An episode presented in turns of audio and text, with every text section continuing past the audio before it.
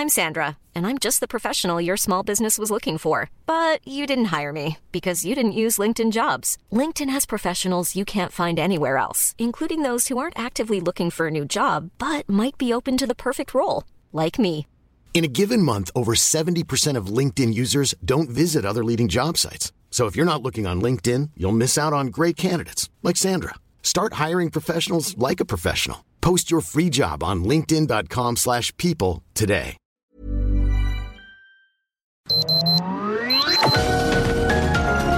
Heraldo Media Group presenta Sergio Sarmiento y Lupita Juárez. Información veraz y oportuna con un toque personal y humano. Por El Heraldo Radio, donde la H suena y ahora también se escucha.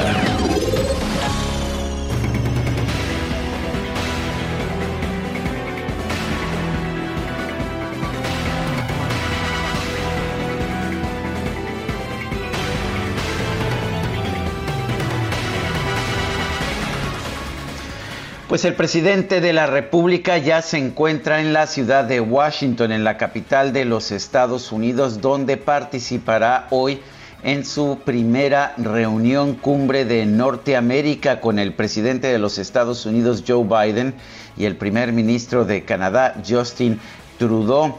Eh, la agenda, la agenda es curiosa. Usualmente estas reuniones cumbre empiezan en la mañana y culminan con una conferencia de prensa. No, aquí las cosas son bastante diferentes. A las 11 de la mañana, 11 de la mañana, el presidente se va a reunir con el primer ministro de Canadá, Justin Trudeau. Va a ser su primera reunión presencial, por supuesto, a la 1.30 ofrecerá un saludo a Kamala Harris. Usted sabe que el presidente ya se ha encontrado aquí en México con la vicepresidenta de los Estados Unidos. A las 3 de la tarde tendrá un encuentro bilateral con Joe Biden. Sí, serán ellos dos a solas ahí. Supongo que habrán de emerger los problemas que ha habido, que se han registrado en la relación bilateral entre los Estados Unidos y México. Y finalmente la reunión trilateral, la reunión cumbre, se llevará a cabo a las 5 de la tarde una hora inusitadamente tardía para una reunión de este tipo. De todas maneras, es buena señal que se esté llevando a cabo esta trilateral. El expresidente de los Estados Unidos, Donald Trump, las había cancelado porque pues como no quería el NAFTA, no quería el Tratado de Libre Comercio de América del Norte, las consideraba innecesarias. Bueno, pues ahora veremos cuál es la reunión. Dice el presidente que no le preocupa si le tocan el tema de la reforma eléctrica. Dice, si sale en la conversación, pues también lo tratamos. Explicarles por qué queremos fortalecer a la Comisión Federal de Electricidad es muy sencillo. Lo que queremos es que no aumente el precio de la luz y que se termine con los abusos de las empresas particulares. ¿Ustedes creen, dijo el presidente de la República, que me va a costar trabajo decirle esto al presidente Biden o al primer ministro Trudeau? Pues no, ni modo que ellos estén a favor o protejan corruptos. Ellos son gentes íntegras que defienden los intereses de sus pueblos, como lo hacemos nosotros en México, es lo que dijo el presidente de la República en la conferencia de prensa que llevó a cabo ayer en la mañana en Cancún, Quintana Roo. Son las 7 de la mañana, 7 de la mañana con 3 minutos. Yo soy Sergio Sarmiento. Los saludo desde la hermana República de Yucatán, la ciudad de Mérida, donde se está llevando a cabo por fin de manera presencial el nuevo tianguis turístico. Ya estaremos conversando de este tema, por supuesto. Eh, quiero invitarlo a que se quede con nosotros, va a tener información sobre todos los temas de su interés, pero también podrá pasar un rato agradable, ya que si la noticia lo permite, a nosotros nos gusta darle su lado amable. Guadalupe Juárez, ¿cómo estás? Muy buenos días. Hola, ¿qué tal? Qué gusto saludarte, Sergio Sarmiento. Buenos días para ti, amigos. Bienvenidos a la información. Y bueno, les tengo, les tengo este tema que es muy importante también. Fuerzas federales han iniciado la búsqueda de Laisha Michelle Oceguera González, hija de Nemesio Oceguera conocido como el Mencho, quien es señalado como líder del cártel Jalisco Nueva Generación, así como de su pareja Cristian Fernando Gutiérrez Ochoa, luego de que dos elementos de la Marina fueron levantados. Se llevaron a cabo diferentes operativos en zonas residenciales y fuentes militares informaron que dos marinos desaparecieron este martes por la noche después de que fue detenida Rosalinda González, esposa del Mencho, acusada de lavado de dinero tras el operativo contra Rosalinda. De la Marina y la Secretaría de un capitán de la octava zona eh, naval con sede en Puerto Vallarta fueron levantados en un centro comercial de Valle Real en Zapopan y horas más tarde su vehículo Jeep color blanco fue encontrado abandonado. Dicen que fueron a hacer unas compras a un eh, centro comercial.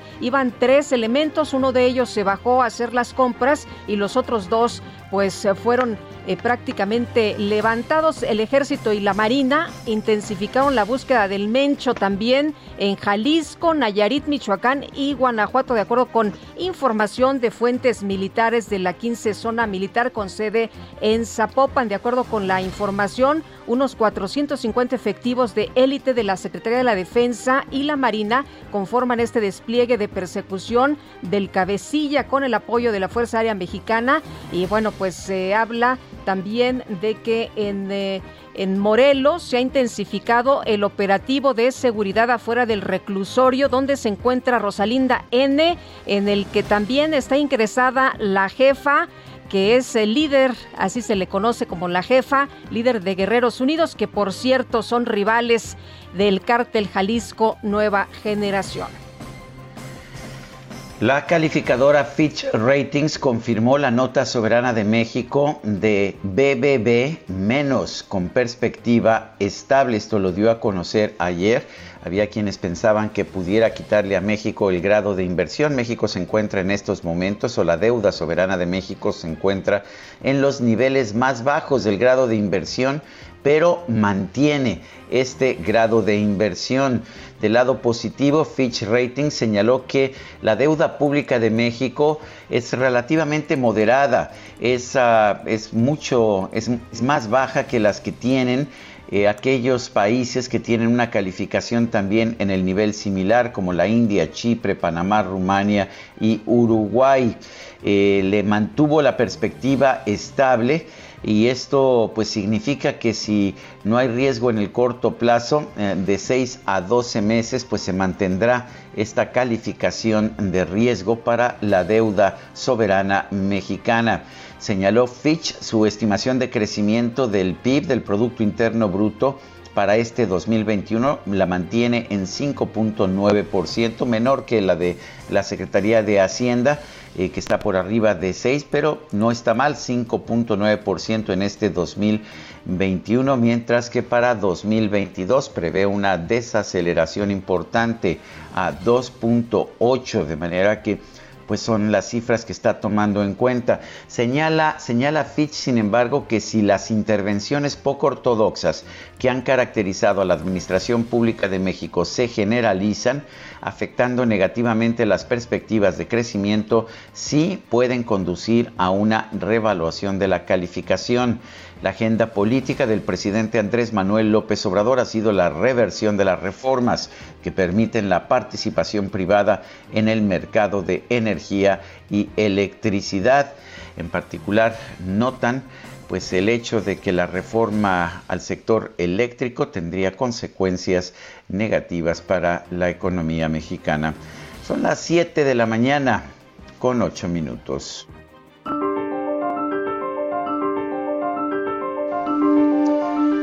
Y vamos a la frase del día. Todos los derechos asegurados para los ciudadanos por la Constitución no valen nada, son una simple burbuja si no son garantizados por un poder judicial independiente y virtuoso. Son palabras de Andrew Jackson, quien fue presidente de los Estados Unidos.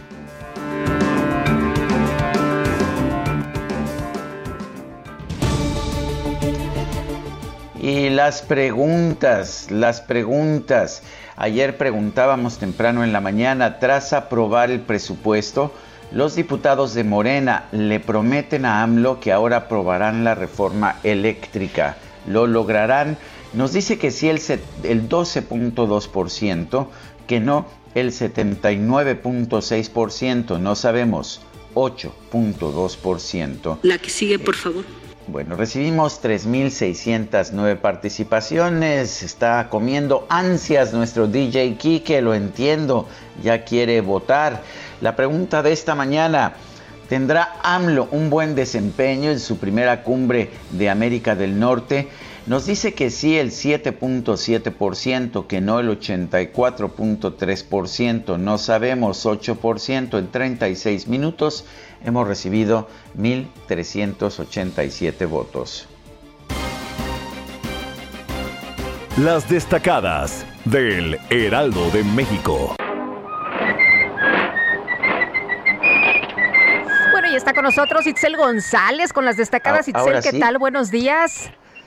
Hoy sí, Sergio, hoy sí, Lupita, queridos destacalovers, hoy sí hay destacadas 18 de noviembre del 2021, cumpleaños número 93 de Mickey Mouse, el ratón Miguelito, el ratoncito más famoso de todo el mundo. Así que iniciamos las destacadas con esta bonita melodía que nos pone DJ Kike antes de la información. Así que hoy estamos de manteles largos.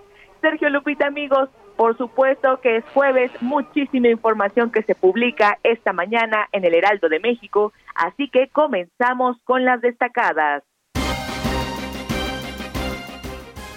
En primera plana, de tramo 5 planean segundo piso para el tren Maya por las dificultades para la obtención del derecho de vía en la parte de Cancún a Tulum. El presidente planteó la opción de construir un viaducto elevado sobre la carretera país, reguladores del clima, en riesgo glaciares mexicanos. En 20 años han desaparecido 12 de los 18 sitios nevados en nuestro país. Ciudad de México, derrumbe de la línea 12, suman 7 expedientes. Contraloría indaga el colapso en el tramo elevado. Paola Félix, bajo investigación estados en oficinas públicas, opcional uso de la mascarilla. Laida Sansores, gobernadora de Campeche, asegura que cubrebocas es poco efectivo para evitar los contagios. Orbe, pandemia, inyecta a Estados Unidos dinero a vacunas. Quiere que se produzcan mil millones de dosis para compartirlas al resto del mundo. Meta, Saúl Álvarez con más hambre. El entrenador Eddie Reynoso revela que su pupilo va por el título de una quinta división. Y finalmente, en mercados por la pandemia, Internet con cifras históricas. Las empresas que ofrecen el servicio captaron 551 mil millones de pesos en ingresos en el 2020. Sergio Lupita, amigos, hasta aquí las destacadas del Heraldo. Feliz jueves. Igualmente, Isel, gracias. Buenos días.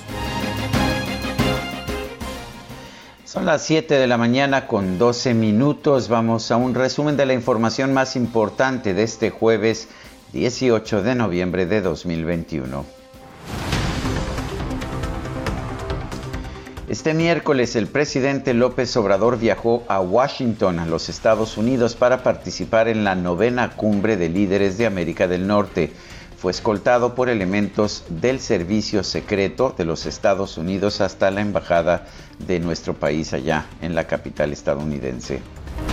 A donde, por cierto, un grupo de mexicanos le llevó ahí una serenata, le cantaron Cielito Lindo, dicen algunos que pues fue de manera espontánea. Bueno, y el resto de la delegación mexicana la integran el canciller Marcelo Ebrard, la titular de la Secretaría de Economía Tatiana Cloutier, el subsecretario de Salud Hugo López Gatel, así como lo oye, la subsecretaria de Comercio Luz María de la Mora y el jefe de la Unidad para América del Norte, Roberto Velasco. El canciller Marcelo Ebrard expresó confianza en que la cumbre de líderes de América del Norte va a tener resultados positivos. Sin embargo, no descartó que surjan diferencias de posturas. Nuestra perspectiva es que vamos a tener resultados positivos. tenemos una visión optimista de esta reunión. No quiere decir que no pueda surgir algún tema en la haya diferentes posturas. Bueno, tras su llegada a los Estados Unidos, el primer ministro de Canadá, Justin Trudeau, se reunió con la presidenta de la Cámara de Representantes, con Nancy Pelosi, el líder de la mayoría demócrata en el Senado, Chuck Schumer, para hablar sobre el plan de subsidios para los autos eléctricos. El gobernador de Texas, Greg Abbott, pidió al presidente de los Estados Unidos, Joe Biden, que en la reunión con su homólogo de México, Andrés Manuel López Obrador, exija un compromiso para detener el flujo de migrantes indocumentados y el narcotráfico. Y el senador republicano John Kennedy llamó a la comitiva de los Estados Unidos a tener un acercamiento agresivo con el gobierno mexicano al abordar el tema energético. En una carta, el director ejecutivo de la organización Human Rights Watch, Kenneth Roth, denunció que el presidente López Obrador está impulsando cambios legales y políticas públicas que podrían desmantelar el precario sector de la energía renovable en México. Y el director general de la Comisión Federal de Electricidad, Manuel Bartlett, señaló que la operación de la Comisión Reguladora de Energía ha desmantelado las funciones del Estado, por lo que la reforma eléctrica del presidente López Obrador contempla desaparecer este organismo. La Comisión Reguladora de Energía es un órgano nombrado por el Senado de la República, pero no es un órgano que tenga responsabilidad política, es simplemente un organismo que ejercen las funciones principales y fundamentales del sistema eléctrico nacional. ¿Qué es lo que ocurre? Desaparecen y pasan esas funciones como estaban a la Secretaría de Energía. Se le regresa al Estado la función de eh, regular la Secretaría este, eh, con la Secretaría de Energía. Durante la sesión del Consejo General del INE, los representantes del PRI, el PAN y el PRD criticaron que la Cámara de Diputados haya recortado casi 5 mil millones de pesos al presupuesto solicitado por el instituto, poniendo en riesgo la consulta de revocación de mandato. Y el consejero presidente del INE, Lorenzo Córdoba, informó que el organismo trabaja en realizar las adecuaciones presupuestales necesarias para poder realizar la consulta de revocación de mandato.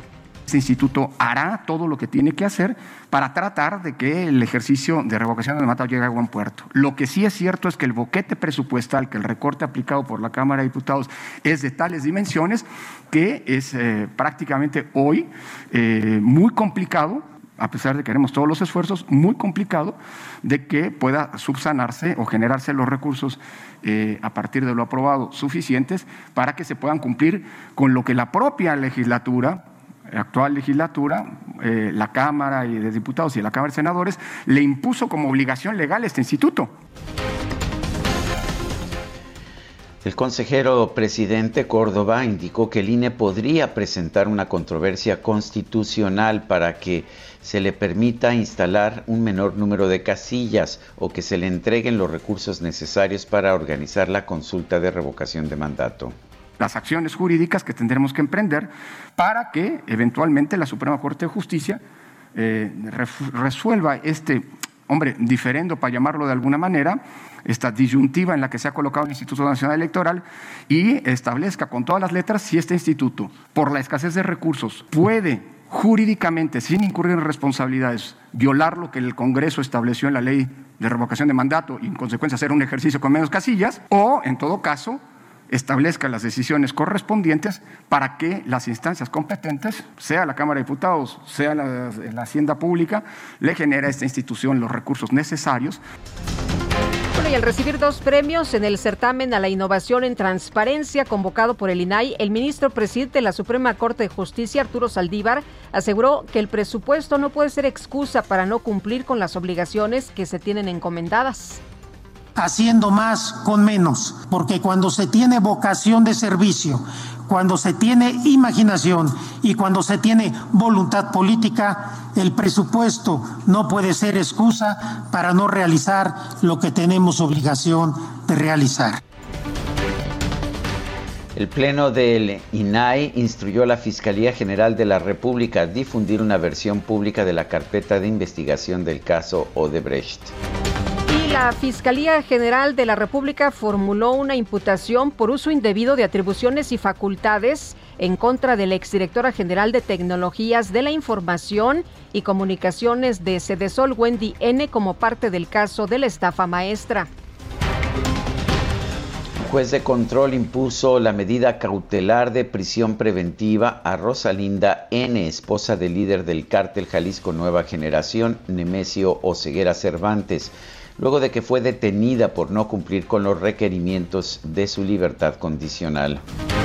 El Instituto Nacional de Migración informó que logró rescatar a 195 migrantes de diferentes nacionalidades que se encontraban hacinados en un hotel de Apodaca, Nuevo León. La gobernadora de Campeche, Laida Sansores, anunció que ya no va a ser obligatorio el uso de cubrebocas, de mascarillas en las oficinas públicas de la entidad. Dijo que se le está dando una importancia que ya no tiene es, más psicológico y por eso se vuelve uno aprensivo como ciudadano. Si tú, traes tu tapaboca, pues si querés mucho en él, pues no te va a llegar nada, pues si ya tienes tu tapaboca, estás bien protegida, así que ni alegues. Y le estamos dando una importancia al tapaboca que no la tiene ya en este momento. La boca se volvió como, les digo, parte de nuestra vestimenta, como el, el amuleto, ya casi como un fetiche. Lo usan como se les pega la gana. Sospecho que detrás hay grandes intereses de estas industrias farmacéuticas. Bueno, el pues, subsecretario de Prevención y Promoción de la Salud, Hugo López Gatel, señaló que los mandatos judiciales derivados de amparos promovidos para vacunar contra el COVID-19 a menores de edad deben respetar los principios técnicos y científicos de la salud pública. Estos amparos, eh, como lo establece la propia ley de amparo, solo son aplicables a la persona a la que se le concede el amparo. Es un exceso pensar que a partir del amparo a una persona se puede generar una política pública. Y sobre todo en temas que son técnicamente complejos. Respetamos a las jueces, a, a todas las juzgadores, pero es importante que sepan que ellos no son expertos en salud pública. Bueno, pues no son expertos en salud pública, lo que son son expertos en aplicar la ley. La Secretaría de Salud Federal informó que este miércoles se registraron 332 muertes por COVID-19 en México, así como 3.836 casos confirmados. No, no ha desaparecido la pandemia. Solamente en un día, ayer, se registraron 332 muertes. Y la directora de Organización Panamericana de la Salud, Carice Tien, alertó que más del 90% de los pacientes de COVID-19 hospitalizados fueron tratados con antimicrobianos, a pesar de que solo el 7% requiere antibiótico. Y en información deportiva, la tenista española Garbiñe Muguruza se proclamó campeona de las WTA Finals, las finales de la WTA que se disputaron en Guadalajara.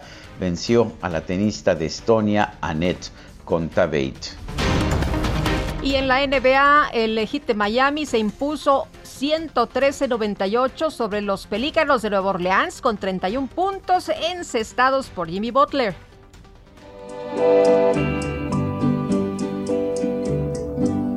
Pasaste a mi lado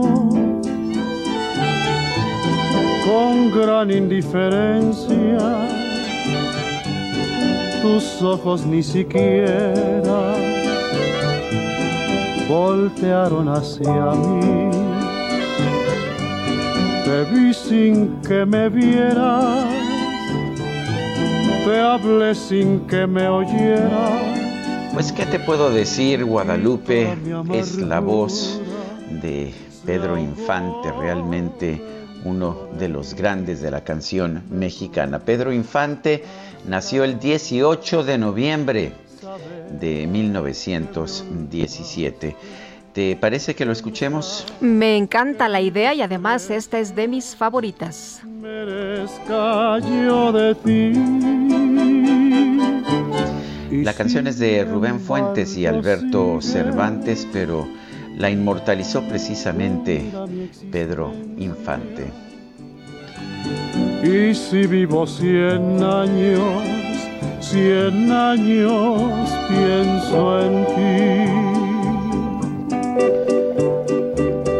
Queremos escuchar sus saludos, sus opiniones, sus comentarios. ¿Por qué no nos manda un audio de voz o un mensaje de texto a nuestro WhatsApp 55 20 10 96 47?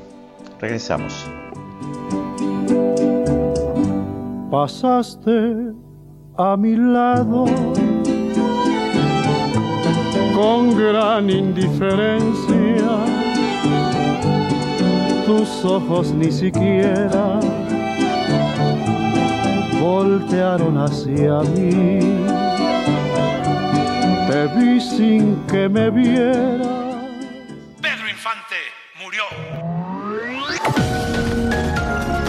Sergio Sarmiento y Lupita Juárez quieren conocer tu opinión, tus comentarios o simplemente envía un saludo para ser más cálida esta mañana. Envía tus mensajes al WhatsApp 5520 109647.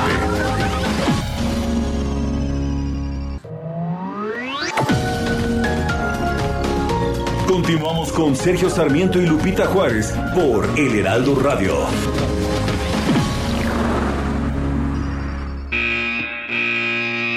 Los domis de choque revelan el daño que puedes sufrir al chocar en un auto.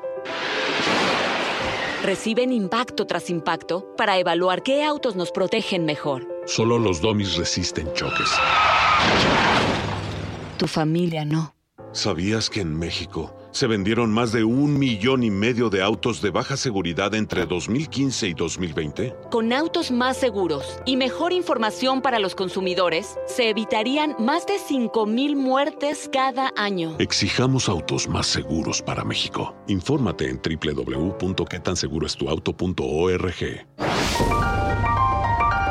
Este 18 de noviembre se celebra el Día Mundial de la Filosofía, ya que en el año 2005 la Conferencia General de la UNESCO proclamó que esta efeméride se celebre cada tercer jueves de noviembre. La filosofía es el estudio de la naturaleza, de la realidad y de la existencia, de lo que es posible conocer. Proviene de la palabra griega filosofía, que significa el amor de la sabiduría. Los principales objetivos del Día Mundial de la Filosofía son renovar el compromiso regional, subregional e internacional en favor de la filosofía, sensibilizar a la opinión pública sobre la importancia de esa rama del conocimiento y subrayar la importancia de la generalización de la enseñanza filosófica para las generaciones futuras. En este 2021, el Día Mundial de la Filosofía se centra en el debate sobre las interacciones de los seres humanos en su entorno cultural, social, geográfico y político en las sociedades contemporáneas que se enfrentan a la pandemia del COVID-19.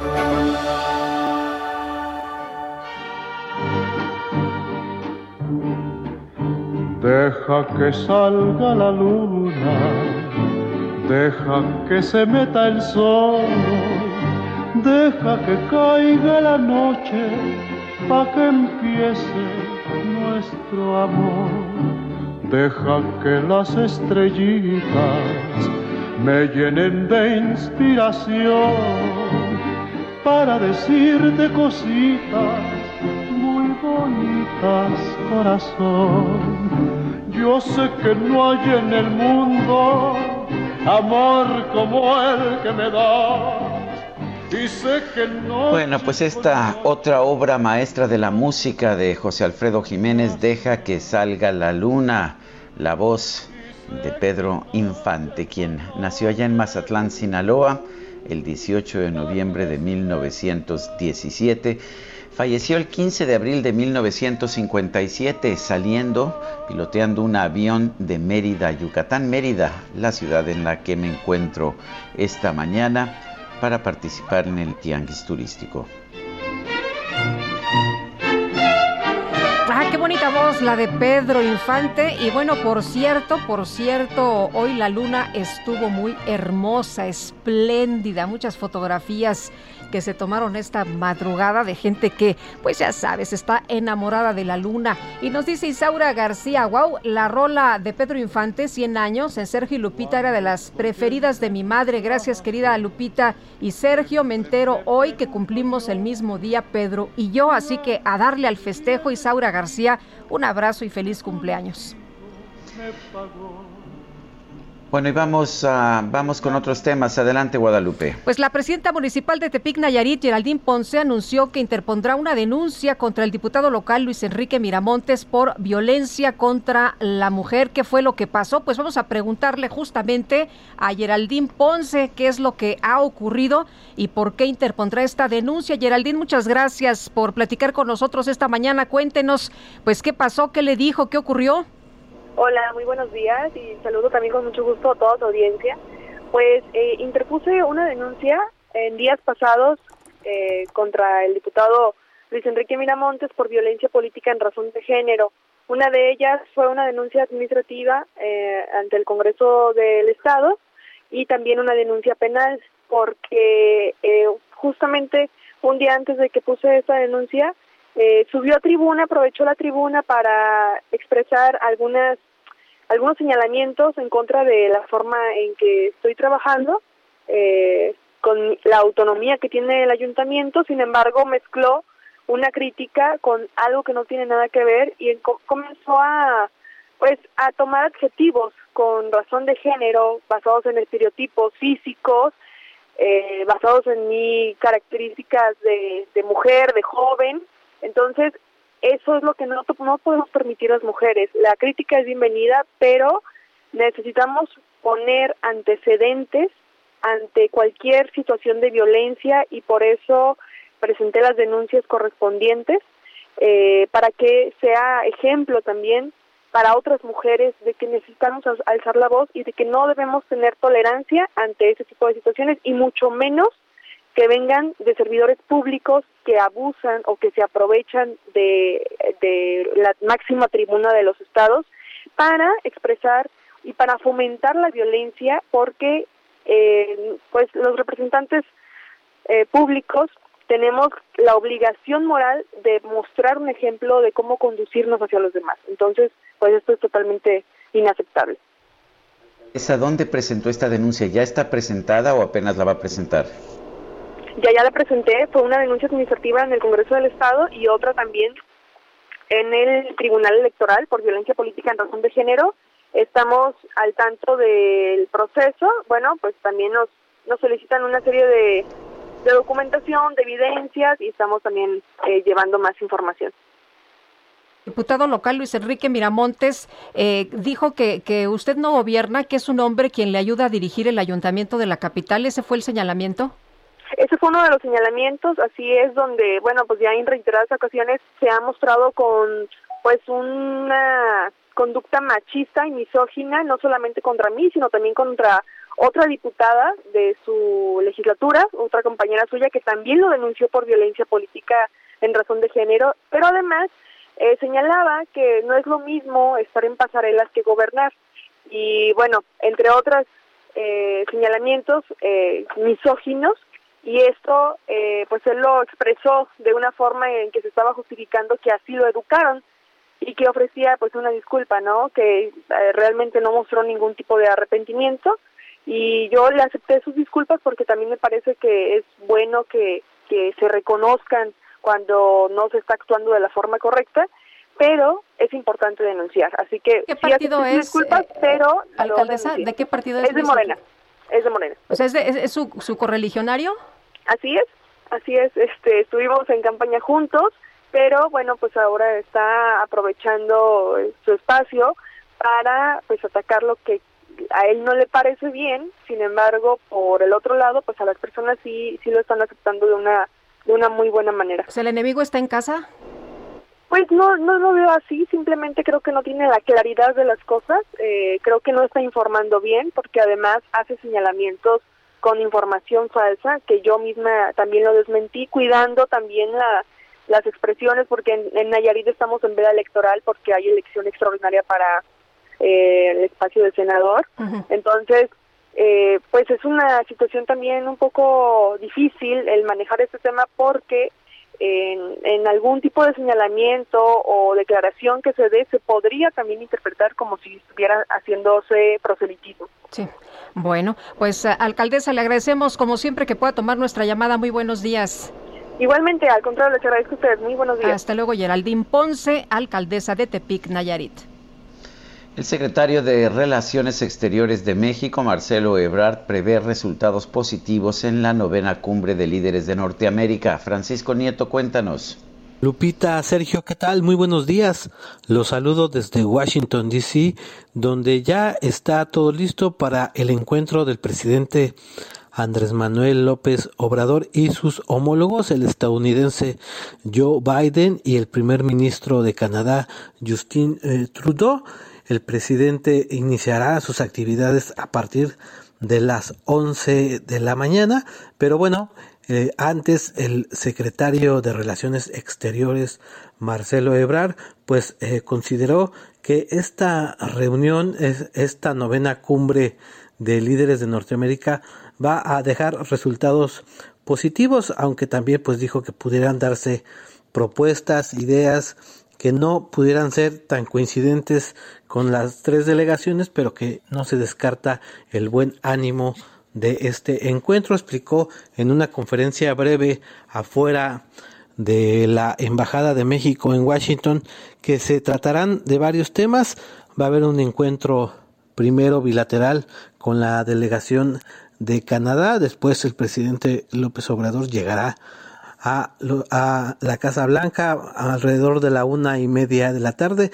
Ahí tendrá un encuentro con la vicepresidenta de Estados Unidos, Kamala Harris, y después de ese encuentro, el presidente ya tendrá su reunión bilateral con su homólogo Joe Biden para que después, eh, a partir de las cinco de la tarde, pues salgan los tres mandatarios a fijar un posicionamiento, a saludar a los medios de comunicación, pero bueno, eh, en esta conferencia de prensa el canciller Marcelo Ebrard pues no descartó que se puedan tratar otros temas como el que tiene que ver con la reforma eléctrica que se discute en México, aunque reconoció que no es parte de la agenda. Lo que sí está en la agenda es lo relacionado con la salud, con el COVID, con las vacunas, también lo relacionado con migración y el desarrollo en la región, especialmente en el sur eh, de México y seguramente también se tratará el tema de los programas que México quiere expandir a Centroamérica y que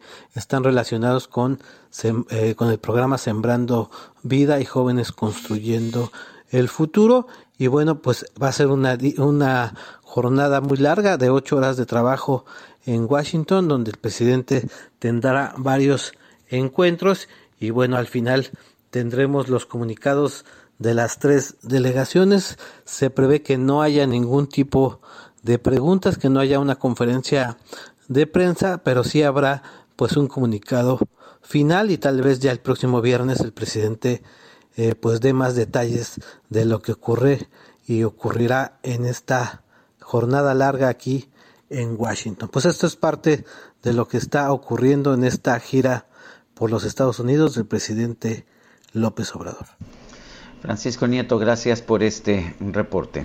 Y tenemos más información desde los Estados Unidos con Juan Guevara, que está por allá en Houston. Juan, ¿qué tal? Muy buenos días, adelante. Buenos días, Lupita. Buenos días, Sergio. Fíjense que el presidente Biden va a intentar eh, poner un, eh, un, reset, como decimos en Estados Unidos, en la relación con Canadá y México después de la era de Trump. Uno de los objetivos del presidente Biden es diferenciarse de su predecesor Donald Trump. Como podemos recordar, pues Donald Trump no fue muy em, amigable tanto con Canadá y con México, aunque Donald Trump sí fue lo que se llama amigo del presidente López Obrador. Uno de los de lo que se espera en esta cumbre es que exista un cambio de política, una política más conciliadora del presidente Biden con sus dos vecinos sin embargo, hay algo muy importante para el presidente Biden. Para el presidente Biden está recibiendo mucha presión de las compañías energéticas, de las compañías petroleras, específicamente en Texas y en diferentes partes de la Unión Americana, por la posible reforma energética en México. Esto es algo que no está siendo bien visto en los Estados Unidos porque existía una reforma energética, se hicieron inversiones importantes de compañías americanas en México en el tema energético y ahora lo que López Obrador indica es que pues va o intenta deshacer esa reforma energética. Entonces, se espera que esto sea uno de los eh, grandes temas que quiere tratar Estados Unidos directamente con México eh, y se espera, pues no que haya fricciones, pero que sí haya eh, pláticas importantes, inclusive, pues se han hecho intentos de explicarle al embajador de los Estados Unidos en México este tema de la reforma energética. Sin embargo, la realidad de las cosas es que el presidente Biden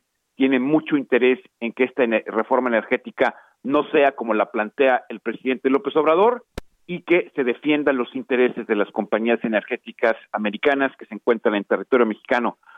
De lo demás, eh, esperamos que esta, esta cumbre pues derive, como lo mencionábamos eh, hace unos momentos al aire, eh, en tres temas importantes, en migración, desarrollo regional, temas energéticos y salud pública en COVID. creo que va a ser o se espera que sea un encuentro muy amistoso entre los tres presidentes y eh, una de las personas que pues no vemos o, no ha estado muy eh, vista en este tipo de en este tipo de reuniones ha sido Kamala Harris. Eh, ella había sido designada por el presidente Biden para manejar mucho la relación bilateral con México en el tema de migración. Vamos a ver qué temas salen de esta cumbre sobre todo en el tema de migración que es un tema muy importante para los Estados Unidos. Muy bien muchas gracias Juan. Buenos días. Estamos pendientes, gracias a ustedes. El consejero presidente del INE, Lorenzo Córdoba, dijo que el instituto tiene dos rutas ante el recorte de presupuesto. O se ajusta o que la Suprema Corte de Justicia le dé la razón. Elia Castillo, cuéntanos. Muy buenos días, Sergio Lupita, los saludo con gusto. Así es, el consejero presidente del Instituto Nacional Electoral, Lorenzo Córdoba, anunció que ante el recorte de 4.913 millones de pesos a su propuesta presupuestal para 2022, el órgano autónomo analiza dos rutas. La primera es ajustarse a los recursos que tienen con todo lo que ello implica, como sería la reducción de casillas y además sin comprometer ninguno de los servicios que ya presta el Instituto Nacional Electoral. Y por otra parte que la Suprema Corte de Justicia de la Nación falla a favor de que se les provea de los recursos necesarios para realizar la eventual revocación de mandato. En sesión extraordinaria, el Consejo General del Instituto Nacional Electoral, pues, eh, discutió el primer informe parcial del Plan Integral y calendario del proceso de revocación de mandato del presidente de la República 2021-2022. Ahí los consejeros detallaron que con los recursos de 2021 ya iniciaron los trabajos para la eventual realización de la consulta de revocación de mandato. Sin embargo, el consejero presidente advirtió que es muy complicado realizar este ejercicio sin el presupuesto que solicitaron y que les fue negado en la Cámara de Diputados. Escuchemos cómo lo dijo. Y desde ahora lo digo con todas las letras, este instituto hará todo lo que tiene que hacer para tratar de que el ejercicio de revocación de mandato llegue a buen puerto. Lo que sí es cierto es que el boquete presupuestal, que el recorte aplicado por la Cámara de Diputados es de tales dimensiones que es eh, prácticamente hoy eh, muy complicado a pesar de que haremos todos los esfuerzos, muy complicado de que pueda subsanarse o generarse los recursos eh, a partir de lo aprobado suficientes para que se puedan cumplir con lo que la propia legislatura, actual legislatura, eh, la Cámara de Diputados y la Cámara de Senadores, le impuso como obligación legal a este instituto. Es decir, ese instituto no tiene margen para poder eh, pensar en ejercicio, en un ejercicio de revocación de mandatos con menos casillas. Sergio Lupita, les comento que el consejero presidente Lorenzo Córdoba fue muy incisivo en señalar que el Instituto Nacional Electoral realizará la consulta de revocación de mandato para cumplir con su responsabilidad constitucional. En otro tema, durante esta misma sesión, el Instituto Nacional Electoral también aprobó multas por un total de 7.1 4 millones de pesos en contra de Morena, del PAN, PRI, PRD, PT, MC y el Partido Verde Ecologista de México, debido a que los consejeros consideraron que se comprobó la afiliación indebida a sus filas. Ese es el reporte que les tengo. Ya Castillo, muchas gracias. Fuerte abrazo. Pues la Sala Superior del Tribunal Electoral del Poder Judicial de la Federación ordenó al INE precisamente investigar el uso indebido de recursos de Morena y el Partido del Trabajo por la revocación de mandato. Es Misael Zavala quien nos informa esta mañana. A ver, cuéntanos, Misael, ¿de qué se trata? Buenos días, Lupita. Buenos días, Sergio. Efectivamente, Lupita, pues ayer en una sesión ordinaria, los magistrados del Tribunal Electoral del Poder Judicial de la Federación determinaron que la Unidad Técnica de Fiscalización del Instituto Nacional Electoral es competente para conocer una denuncia respecto del origen y destino de recursos eh, de los partidos políticos Morena y del Trabajo y eh, pues deben de analizar la materia en una denuncia que interpuso el Partido de la Revolución Democrática. Esto se debe a que pues los dirigentes de Morena y Partido del Trabajo harían eh, pues uso indebido de estos recursos públicos y del financiamiento para favorecer la renovación del mandato del titular del Ejecutivo Federal mediante la celebración de un evento público que se denominó conformación y toma de protesta de 1.600 comités promotores de esta revocación de mandato. La unidad del Instituto Nacional Electoral, la unidad técnica de fiscalización, ahora deberá revisar el caso y fiscalizar si hubo recursos públicos para la conformación de estos comités promotores de la revocación de mandato y pues conocer si hay eh, pues un uso indebido de recursos, ya que en la revocación de mandato pues no se pueden hacer uso de eh, financiamiento eh, que reciben los partidos políticos mes a mes, ni eh, pues financiamiento por parte de los gobiernos tanto federal como estatales o municipales. El Tribunal Electoral también confirmó la integración de consejos locales del Instituto Nacional Electoral para el proceso de revocación de mandato en el 2022 también eh, pues determinaron en eh, la sala superior del tribunal que la unidad técnica de fiscalización del INE es la autoridad competente para conocer y sustanciar las quejas o denuncias en materia de uso indebido del financiamiento de los partidos políticos, es decir, esta unidad técnica de fiscalización será la encargada de analizar si todos los partidos políticos pues están eh, conforme a las reglas ya que como les decía pues no pueden hacer uso eh, indebido de recursos para promover eh, la revocación de mandato ni a favor ni en contra. Hasta aquí la información, Sergio Lupita. Muchas gracias, Misael. Gracias, buenos días. Buenos días. Y grupos de colectivos de desaparecidos en el estado de Veracruz esperan que la reunión que se va a llevar a cabo mañana con el Comité contra la Desaparición Forzada de las Naciones Unidas sea un paso para presionar a las autoridades para que mejoren la búsqueda, la investigación y la justicia sobre este delito. El uh, colectivo Solecito, eh, encabezado por Lucía Díaz Genao, informó que la reunión con la delegación internacional será este 18 de noviembre en Veracruz. Eso es lo que señala en entrevistas periodísticas.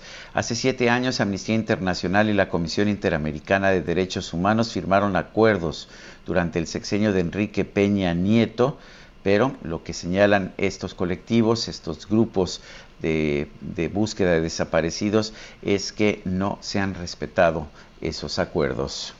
Y vámonos ahora con información de Israel Lorenzana que anda por allá en Torres Magone Insurgentes. Israel, ¿qué pasa? Cuéntanos, buen día. Sergio Lupita, muchísimas gracias. Un gusto saludarles esta mañana. Es que fíjese que se encuentran tomados los accesos a la torre insignia, aquí donde se ubican las oficinas del sector salud de la Ciudad de México. Se trata de trabajadores del Sindicato Nacional de la Secretaría de Salud, quienes están pidiendo mejoras laborales y además que se les dé el pago del bono COVID y en ese sentido han tomado los tres accesos a estas oficinas y están en espera de tener una respuesta por parte de las autoridades. La circulación con algunos asentamientos para quien mira a través de Flores Magón y se incorpora a la Avenida de los Insurgentes, esto con dirección hacia la zona Eje 2 Norte, Eulalia Guzmán. Hay que manejar con mucho cuidado. Sergio Lupita, la información que les tengo. Gracias, Israel. Buen día. Hasta luego. Bueno, y en otros temas eh, tengo pues el, la tristeza de comunicarles que esta mañana a las 4 de la mañana falleció uno de los uno de los empresarios financieros más reconocidos de México durante mucho tiempo, José Carral, Pepe Carral. Él ah, fue eh, funcionario del Bank of America, pero también de otras instituciones de banca y crédito. En los últimos años era también presidente del Club de Industriales. Él fue pues un hombre pues siempre dedicado en primer lugar al trabajo, pero también a causas ah, de carácter filantrópico, apoyaba la Filarmónica de Minería, por ejemplo, y muchas otras, muchas otras actividades. Era un gran educador, un amante del tenis, lo encontraba yo en los abiertos de tenis todos los años, de la lectura, de la música, de las buenas causas y de los fines nobles me dice su hija Magdalena Carral. José Carral cumplió este 12 de octubre 99 años. Eh, la última vez que lo vi, sin embargo, hace algunos meses allá en el Club de Industriales, eh, realmente gozaba de muy buena salud, de mucho ánimo, siempre pensando en el futuro a sus entonces 98 años. Descanse en paz uno de los grandes empresarios mexicanos, Pepe Carral. Te mando a ti donde quiera que estés un fuerte abrazo, a Magdalena y a tus hijos también. Son las 7.54. Regresamos.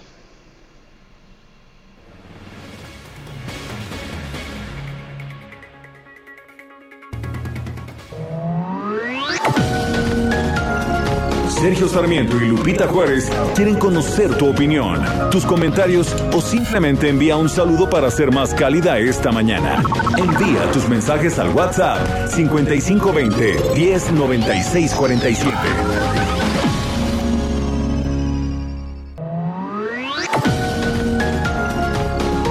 Continuamos con Sergio Sarmiento y Lupita Juárez por El Heraldo Radio.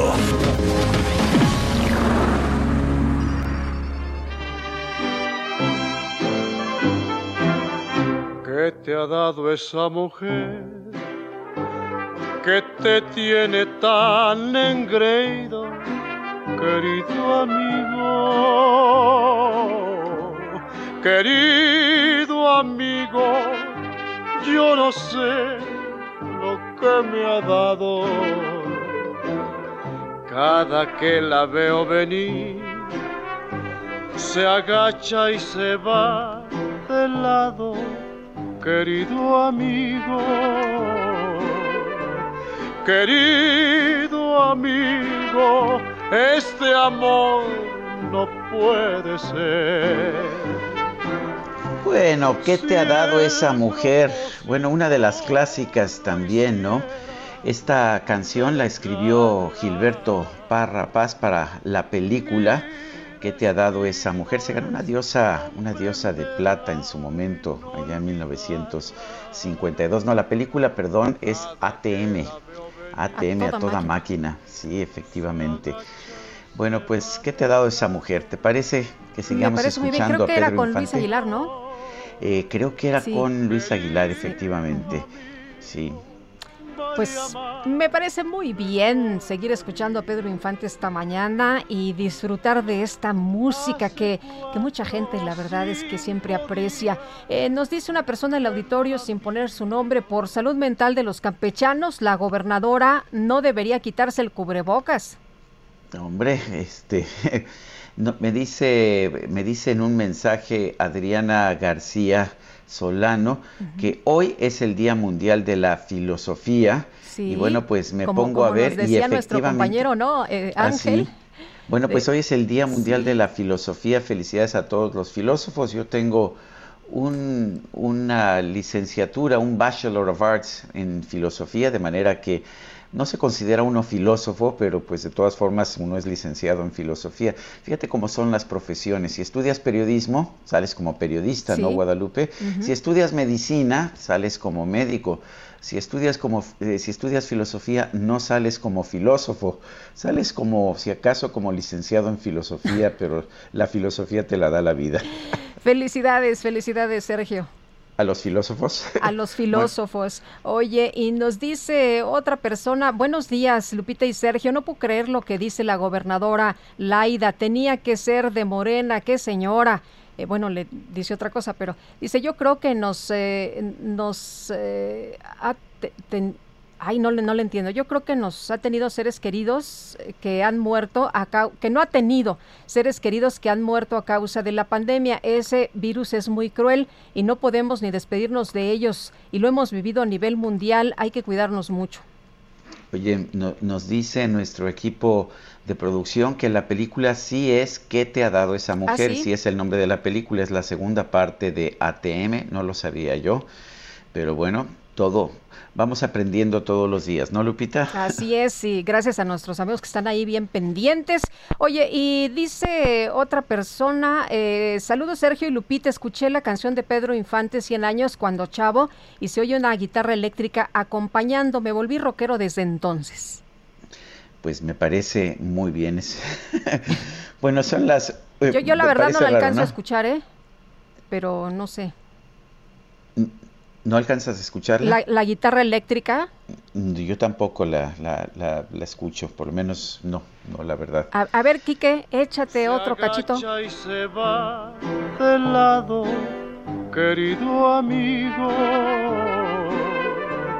Querido amigo. No, pero esta, esta, es otra, ¿no? Vamos a escuchar un poquito más adelante la de, la de 100 años. Pero vamos a, a seguir con más información, Sergio.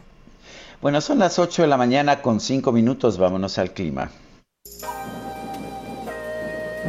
El pronóstico del tiempo. Sergio Sarmiento y Lupita Juárez. Pero hay una... Sí. Angélica Vaca, meteoróloga del Servicio Meteorológico Nacional de la Conagua. Adelante. Hola, ¿qué tal? Muy buen día. Los saludo con gusto. También el auditorio. Angélica. Muy bien, les informo para el día de hoy, Sergio y el auditorio, tenemos el Frente Frío número 9, ya sobre el norte del país. Este Frente Frío va a recorrer el noreste, oriente y gradualmente el sureste de la República Mexicana. Va a ocasionar durante el día de hoy lluvias intensas en zonas de Veracruz y Puebla, así como lluvias fuertes en Tamaulipas, San Luis Potosí, zonas de Querétaro, Hidalgo y Oaxaca. Eh, les comento que la masa de aire frío que impulsa a dicho frente ocasionará un nuevo descenso de temperatura en todos los estados del norte, noreste, oriente y gradualmente el centro del país. Los efectos de esta masa de aire frío se van a sentir un poco más eh, intensos a partir de esta noche y durante el día de mañana, principalmente en la noche y madrugada. Se pronostica, por lo tanto, posibles heladas y temperaturas de menos 5 a 0 grados Celsius en zonas de Chihuahua, Durango, Zacatecas, Guanajuato, Querétaro, Hidalgo, el Estado de México, Tlaxcala y Puebla. Y para el día de mañana eh, sí pronosticamos amaneceres muy fríos en las zonas altas que rodean al Valle de México. También, eh, Sergio, se pronostican vientos fuertes para el día de hoy, con rachas de hasta 60 kilómetros por hora en todos los estados de la Mesa del Norte y la Mesa Central, esto es desde Chihuahua, Coahuila, Durango, San Luis Potosí, eh, Zacatecas, Aguascalientes, Guanajuato, Querétaro, el Estado de México, el viento va a estar fuerte. Otro efecto adicional es el evento de norte. Estamos esperando evento de norte en todo el litoral del Golfo de México con rachas de hasta 80 kilómetros por hora eh, y oleaje elevado de 1 a 3 metros de altura en lo que es las costas de Tamaulipas, Veracruz y hacia la noche, el Istmo y Golfo de Tehuantepec. Ya para finalizar, pues esta mañana fue fría, vamos a continuar eh, con amaneceres muy fríos. En la Ciudad de México pronosticamos temperaturas mínimas de 10 a 12 grados Celsius. Por la tarde el cielo estará eh, medio nublado. No esperamos probabilidad de lluvia. Las temperaturas máximas serán de 21 a 23 grados Celsius. Y para el Estado de México eh, el amanecer sí va a ser un poquito más frío. Temperaturas de 2 a 4 grados Celsius. Y por la tarde igual, este, sin lluvia, las temperaturas máximas serán de 19 a 21 grados Celsius, Sergio. Angélica Vaca, gracias por esta información. Buen día, hasta Bueno, y Jorge Romero, coordinador del PAN en la Cámara de Diputados, adelantó que preparan acciones de inconstitucionalidad por recortes al Instituto Nacional Electoral, también en salud y otros rubros. Y vamos con todos los detalles. Iván Saldaña, ¿qué tal? Buenos días.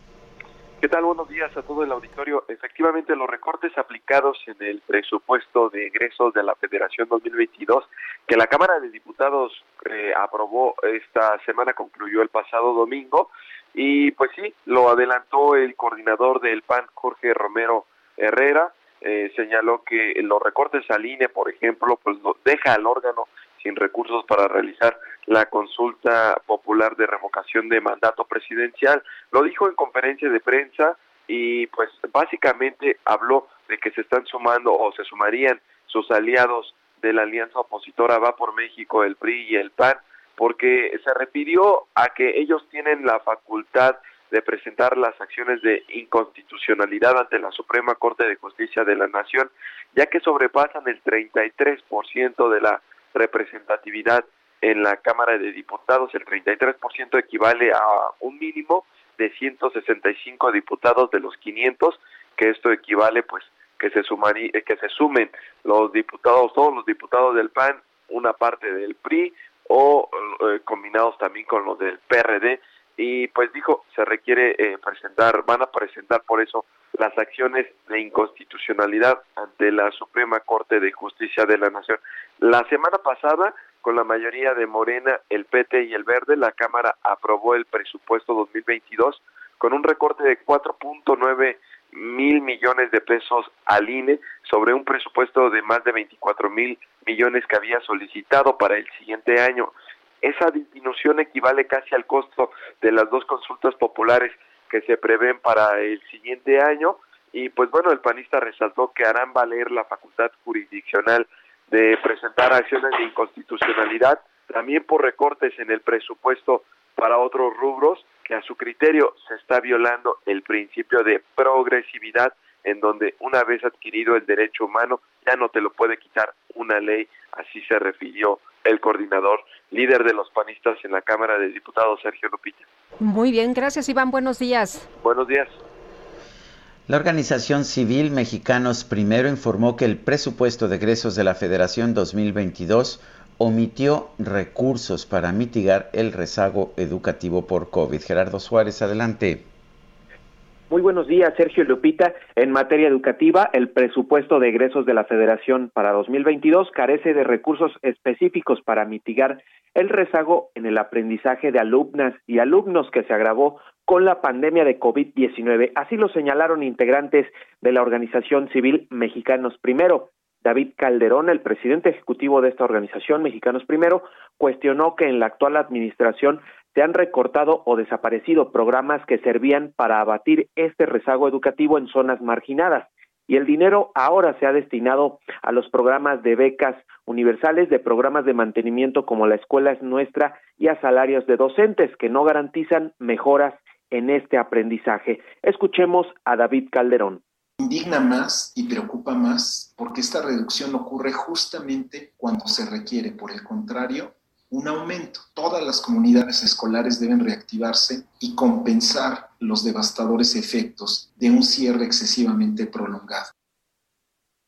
Sergio Lupita, la Organización de Mexicanos Primero señaló un contraste en dos aspectos. Primero, la Bolsa Global de Recursos para Educación sí subió 1.9%, sin embargo, en la presente administración se han recortado casi 22 mil millones de pesos de cinco programas que eran los más importantes en el desarrollo de capacidades escolares, como son los programas de inclusión y, equidad educativa, atención de la educación indígena, atención a la población escolar migrante, fortalecimiento de la calidad de la educación, entre otros. Esto afecta, señalaron, a 37 mil escuelas y a más de 4.3 millones de alumnos de los cuales un millón ochocientos sesenta mil viven en comunidades indígenas, zonas rurales y de alta marginación. Señalaron que estos recursos se han ido a programas como La Escuela es Nuestra, que aún no tiene reglas de operación y pues a pesar de la inversión de muchos recursos en este programa, todavía hay algunas escuelas que no tienen agua, así que señalaron que se tienen que arreglar este tipo de situaciones. Sergio Lupita, esta es la información. Muy bien, pues uh, gracias Gerardo, Gerardo Suárez por este reporte. Bueno, y primero se dijo que la UNAM es neoliberal y ahora se ha señalado que el CIDE es neoliberal. Resulta que académicos del Centro de Investigación y Docencia Económicas pues están preocupados por estos señalamientos y por la destitución de Catherine Andrews como secretaria académica de la institución. Y vamos a platicar del tema con Javier Martín Reyes, académico de la División de Estudios Jurídicos del CIDE. Javier, qué gusto saludarte esta mañana y bueno, preguntarte qué está pasando en el CIDE. Cuéntanos cómo están las cosas. Eh, hola, eh, Sergio, pues un gusto platicar con, con ustedes. Eh, eh, pues sí, en efecto, lo, que hemos visto, digamos, en los últimos meses en el CIDE es que este tipo de descalificaciones, como la que hizo en su momento el presidente López Obrador en contra del UNAM, diciendo que se había derechizado, que se había vuelto eh, neoliberal, pues en el caso del CIDE ya pasaron de los dichos eh, a los hechos, ¿no? Y esto se suma a un contexto más amplio, ¿no? Digamos, desde esta administración, hay que decirlo con todas eh, sus letras, se ha atacado a la libertad de investigación y de cátedra de los centros CONACYT, ahí está la desaparición de los fideicomisos, ahí están los intentos de recortar los presupuestos para la ciencia eh, y la tecnología, ahí está esa aberrante solicitud de la Fiscalía General de la República que quería mandar a un penal de alta eh, seguridad, ¿no? A 31 personas eh, científicas y académicas a las que se les acusó nada más y nada menos que de delincuencia organizada cuando lo único que hicieron fue cumplir con la ley entonces eh, vigente, ¿no? Eh, y hay un contexto más específico en el caso del, del CIDE que está relacionado eh, con la renuncia de Sergio López Ayón como director de la institución, que había sido nombrado en el año de 2018 por un periodo de cinco años que no pudo concluir en buena medida por los constantes bloqueos que ha recibido la institución desde el CONACIT, ¿no? tiene prácticamente pues un año que no se pueden pagar eh, todos los eh, estímulos no a las y los profesores por sus proyectos, por sus clases eh, y por sus publicaciones. Eso, digamos, estaba atorada, creo que en buena medida por la salida del doctor López Ayón. Y después el CONACIT, de una manera sorpresiva y hay que decirlo incomprensible, terminó nombrando como director interino a José Romero Pellaeche, que es una persona que no pertenece a la comunidad, de, del CIDE y que es una persona que constantemente ha venido descalificando directamente a la comunidad que pretende dirigir. Entonces el Romero nos, ha, nos lo ha dicho e incluso lo ha puesto eh, por escrito que somos una institución eh, neoliberal al servicio de los intereses eh, particulares, no nos lo ha dicho tal cual de un pensamiento este, único y muestra de esta manera con este tipo de descalificaciones el, el doctor eh, Romero, pues un profundo desconocimiento, eh, olvídense ya del CIDE, ¿no? De cómo se hace eh, ciencia y académica en, eh, y, academia en, en, México, ¿no? Eh, las, los dos actos que de nueva cuenta han pasado, ¿no? De los dichos a los hechos, pues han sido, quizá los más graves, pues han sido la destitución primero de Alejandro Madrazo de Ayuz, ¿no? Como director de la sede región centro del el CIDE, ¿no? Con el, con el argumento de que le perdió la confianza, como si eso fuera no una burocracia centralizada y no una institución académica horizontal y donde tiene que primar el, diálogo. Y a Madrazo se le terminó despidiendo por simple y sencillamente porque grabó un video donde defendió los derechos laborales de su comunidad. Entonces un director interino que tendría que ser el primero que defienda eh, a su comunidad cesa al director de una eh, sede de región centro, simple y sencillamente por esto. Y ahora, ¿no? lo, que vimos el martes de esta semana, que también fue muy preocupante, es que este director interino cesó a la segunda persona más importante en la estructura del CIDE, ¿no? que es eh, la Secretaría Académica, que estaba a cargo de la doctora Catherine Andrews, una académica muy reputada con una gran eh, trayectoria, y la terminó cesando también por muy malas razones, simple y sencillamente porque la doctora Andrews le recordó que él como director interino del CIDE tenía la obligación de participar en las evaluaciones de los investigadores que fueron publicadas, digamos que se programaron desde hace eh, cinco meses. El doctor Romero se negó, no participó y no solo no cumplió con su deber, sino que castigó a quienes sí lo hicieron, ¿no? Ese es un poco el, contexto esto obviamente ha generado, digamos, una eh, molestia y una protesta que nunca se había visto en la historia de una institución como, como el CIDE, en buena medida porque estamos ante hechos eh, inéditos. Nunca desde el interior de la institución se había atacado tanto a la comunidad de profesoras, profesores, alumnos, eh, alumnos y, trabajadores de la institución. Sergio Lupita, este es un poco el panorama. Pues, pues inquieta, Javier, eh, realmente. Eh, ¿Tú ves que el presidente quiera eliminar completamente al CIDE? Eh, ya, ya lo atacó, lo ha atacado, como dices tú, porque dice que impulsa al sector privado. Eh, ¿Crees que quiere acabar con el CIDE? Mira, Sergio, yo creo que eh, incluso es más grave lo que estamos viendo. Eh, tenemos a un presidente que no entiende o no quiere entender cómo funciona la ciencia, la tecnología y la academia. Es decir, las universidades, los centros de investigación, el CIDE, el, Colegio de México, todos los centros públicos de CONACYT, son lugares donde se tiene que garantizar la libertad de cátedra, la libertad de investigación y la libertad de expresión. Sin esos tres pilares, no se pueden hacer estudios serios que aborden los grandes problemas nacionales que, esperaríamos de interesaran al presidente de la República. Es lo que parece no decirnos cada vez que habla del tema es que él quiere que haya un pensamiento único en las universidades. Y como hay críticas desde las universidades, desde los centros y desde el CIDE, pues entonces eso para él es una señal de que se han derechizado, de que son neoliberales, de que no comparten, digamos, este su proyecto eh, de nación. Y yo te diría, en el, en el caso del CIDE, tan exitoso ha sido su modelo y su funcionamiento, que el CIDE ha podido durante años, con esta administración, con administraciones eh, pasadas, hacer dos cosas.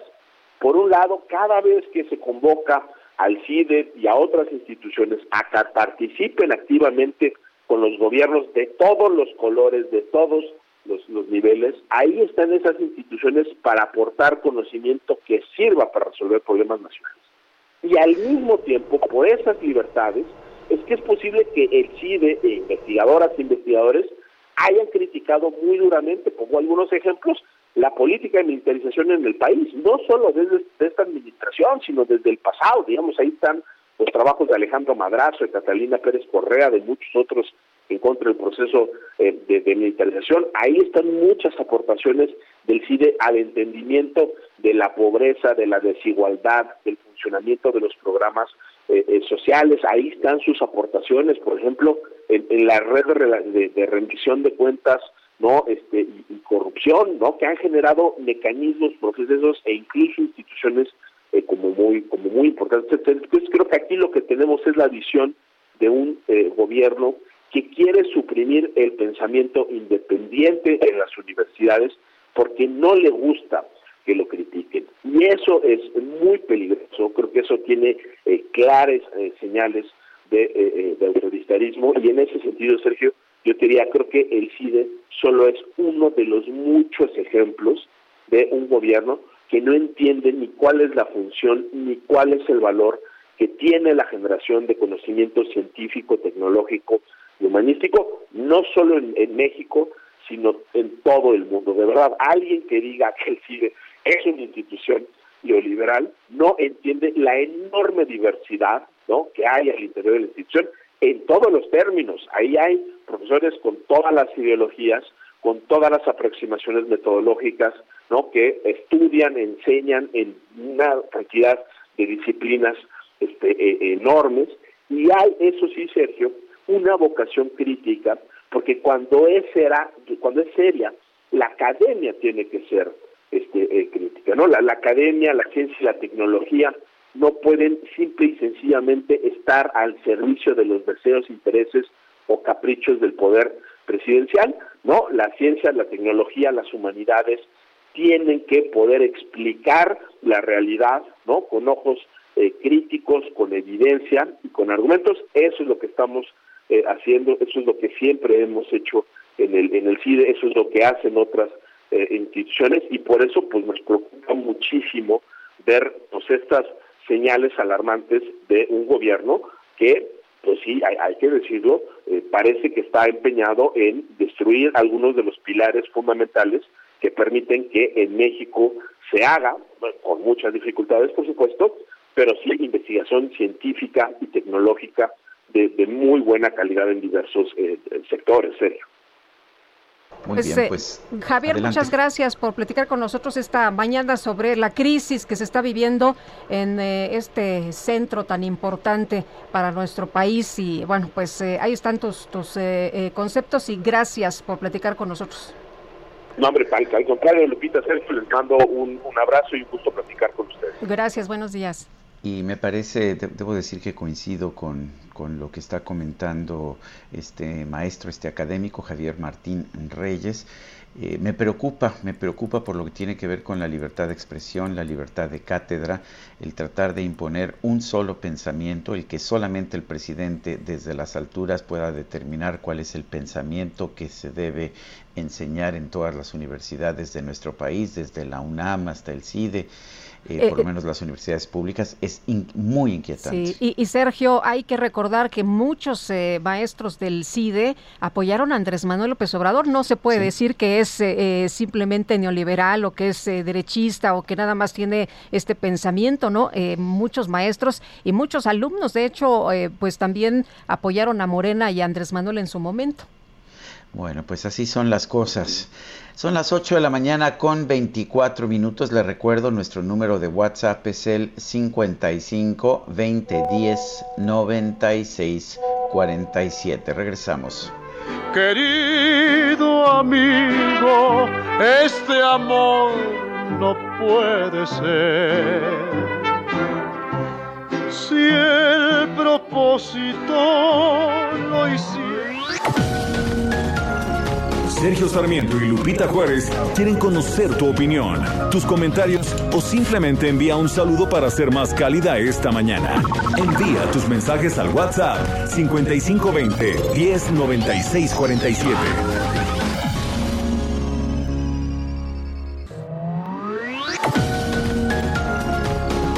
Continuamos con Sergio Sarmiento y Lupita Juárez por El Heraldo Radio. Hey, it's Ryan Reynolds, and I'm here with Keith, co star of my upcoming film, If, only in theaters, May 17th. Do you want to tell people the big news? All right, I'll do it. Sign up now and you'll get unlimited for $15 a month in six months of Paramount Plus Essential Plan on us. Mintmobile.com slash switch. Upfront payment of $45 equivalent to $15 per month. Unlimited over 40 gigabytes per month. Face lower speeds. Videos at 480p. Active Mint customers by 531.24 get six months of Paramount Plus Essential Plan. Auto renews after six months. Offer ends May 31st, 2024. Separate Paramount Plus registration required. Terms and conditions apply if rated PG. Radio. Jaque Mate con Sergio Sarmiento.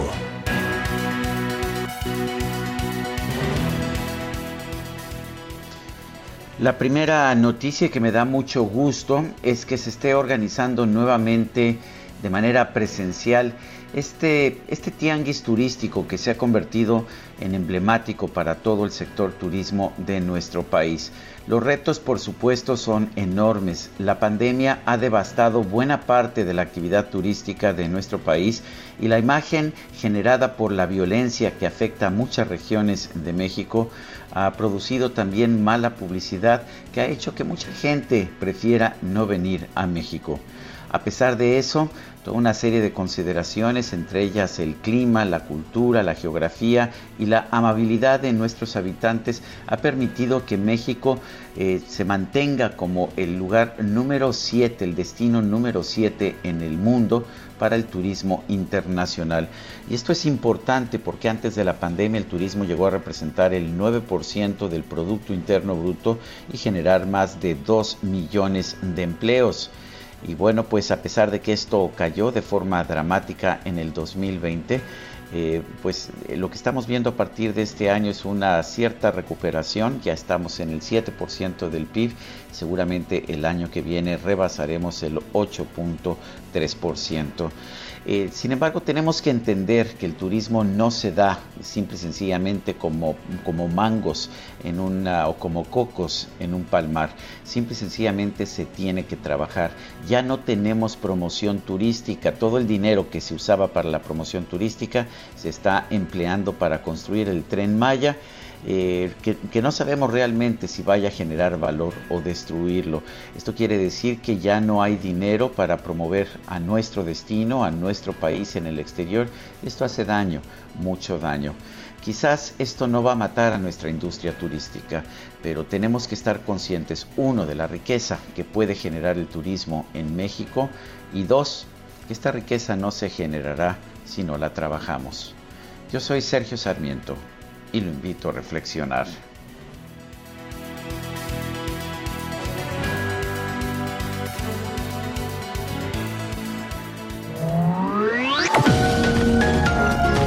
Sergio Sarmiento tu opinión es importante. Escríbele a Twitter en arroba Sergio Sarmiento. El Químico Guerra con Sergio Sarmiento y Lupita Juárez.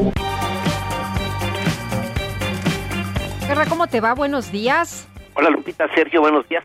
Pues ahora que estuve reportándoles desde eh, Glasgow en la cuestión del cambio climático, mencioné varias veces este resurgimiento en el interés en la industria nuclear, la generación de energía eléctrica por parte de la industria nuclear. Un tema muy, muy controvertido, un tema que está en el colectivo imaginario como muy peligroso, etcétera. Pero fíjense que China acaba de anunciar precisamente a raíz de las discusiones en la COP26 que va a construir un sol artificial para resolver la crisis energética y ambiental. Suena a ciencia ficción, pero no lo es, Sergio Lupita. El proyecto que se llama East EAST, que es Experimental Advanced Superconductor Tokamak, es eh, un, eh, digamos, tokamak de superconductores muy avanzado. ¿Qué es un tokamak? Eh, la palabra es un acrónimo ruso que quiere decir cámara toroida, o en forma de dona, con espirales magnéticas. Eso es lo que es, digamos, una dona con espirales magnéticas al alto vacío en donde se pueden generar temperaturas altísimas para lograr la fusión de dos átomos de hidrógeno. Fíjense, dentro del Sol hay una sopa supercaliente que hierve a 15 millones de grados centígrados. Este plasma permite que los núcleos de hidrógeno choquen entre sí uniéndose para formar núcleos de helio cada dos hidrógenos dan un helio y cada átomo de helio recién formado es más ligero que los dos átomos originales. Esto nos permite Sergio, a ti, Lupita, a mí vivir y a todos los que nos escuchan y en general la vida sobre el planeta, porque es la energía que le da la vida al planeta. Esta eh, fusión, digamos, de dos hidrógenos para dar un helio más ligero. Esta masa, digamos, que se pierde, como quien dice, es la energía que nos llega del Sol. El doctor Li Miao, director del Departamento de Física de la Universidad de Shenzhen, es que en China, el sur de China, escribe en el informe sobre este experimento EAST. El objetivo es mantener la temperatura a un nivel estable durante mucho tiempo. Hasta que esto suceda, no puede, eh, digamos, generarse más energía que la que fue necesaria comunicarle para lograr estas temperaturas tan altas. Pero está muy avanzado este proyecto, eh, proviene también de un proyecto multinacional donde participan 35 países, Rusia, Estados Unidos, China, el Reino Unido, ¿verdad? Eh, que se llama este proyecto se llama ITER y que está ya por producir la primera electricidad para el año 2035. Se va a generar el plasma ya el año que viene. Es un proyecto verdaderamente importante y los chinos se adelantan, a pesar de estar participando en ITER, con producir su propio sol artificial. Estas son las deducciones y son las consecuencias de este avance que está buscando el ser humano para tener un uso mucho más racional de la energía. La cuestión de la fusión nuclear viene, Sergio Lupita, va a revolucionar totalmente la vida en el planeta y bueno, pues ya vemos los avances concretos, específicos que se están generando. Es uno de los resultados positivos de estas reuniones como la COP26, Sergio Lupita. Muchas gracias, buenos días. Buenos días. Hasta luego. Son las 8.37. La calificadora Fitch Ratings ratificó ayer la calificación crediticia para la deuda soberana de México. La colocó en BBB menos con perspectiva estable, ese mismo nivel que tenía con anterioridad.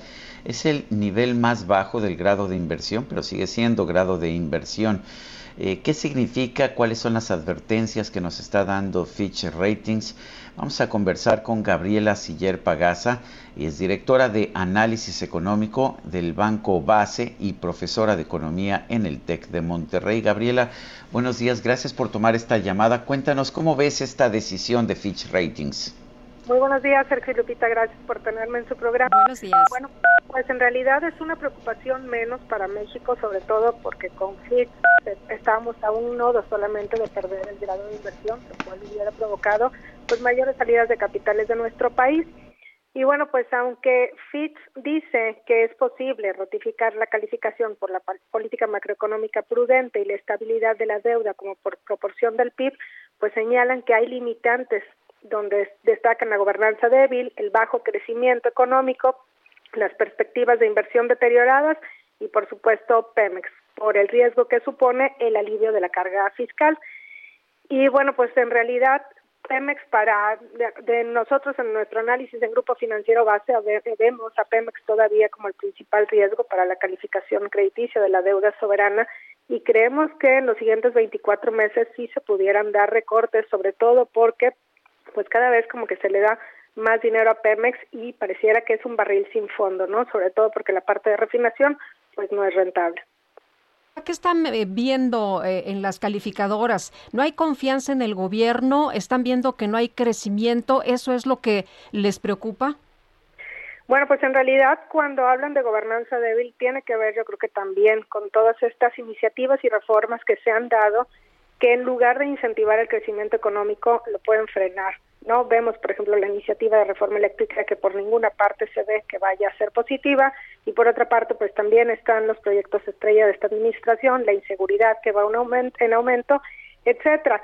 Y del crecimiento económico, pues en realidad pues vemos que este año vamos a crecer alrededor del 6%, pero no deja de ser más que un efecto rebote tras la caída de 8.5% el año anterior e inclusive pues también como que cada vez se alarga más, ¿no? El tiempo en el que creemos que se va a recuperar completamente el PIB.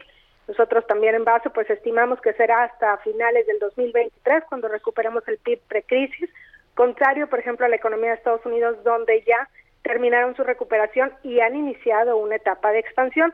Y finalmente, pues también está esto de las expectativas deterioradas para la inversión, esta inversión fija bruta, maquinaria, equipo, construcción de plantas, que es lo que determina el crecimiento en el largo plazo, pues si no no hay políticas que incentivan la inversión, no se ve cómo se pueda crecer más rápidamente la economía mexicana en el largo plazo. Y entonces ahorita vemos un efecto rebote, probablemente 6% de crecimiento este año, 2.5% el siguiente año, pero en adelante podríamos estar viendo tasas de crecimiento de 1.5% si bien nos va, si no hay políticas que realmente pues generen este mayor crecimiento y además, por otro lado, aun y cuando la deuda como proporción del PIB esté estable, pues por otro lado el gasto público pues no se está utilizando de la manera más eficiente posible, sobre todo porque se podría generar gasto en infraestructura, un tipo de gasto que generara un efecto multiplicador sobre la economía.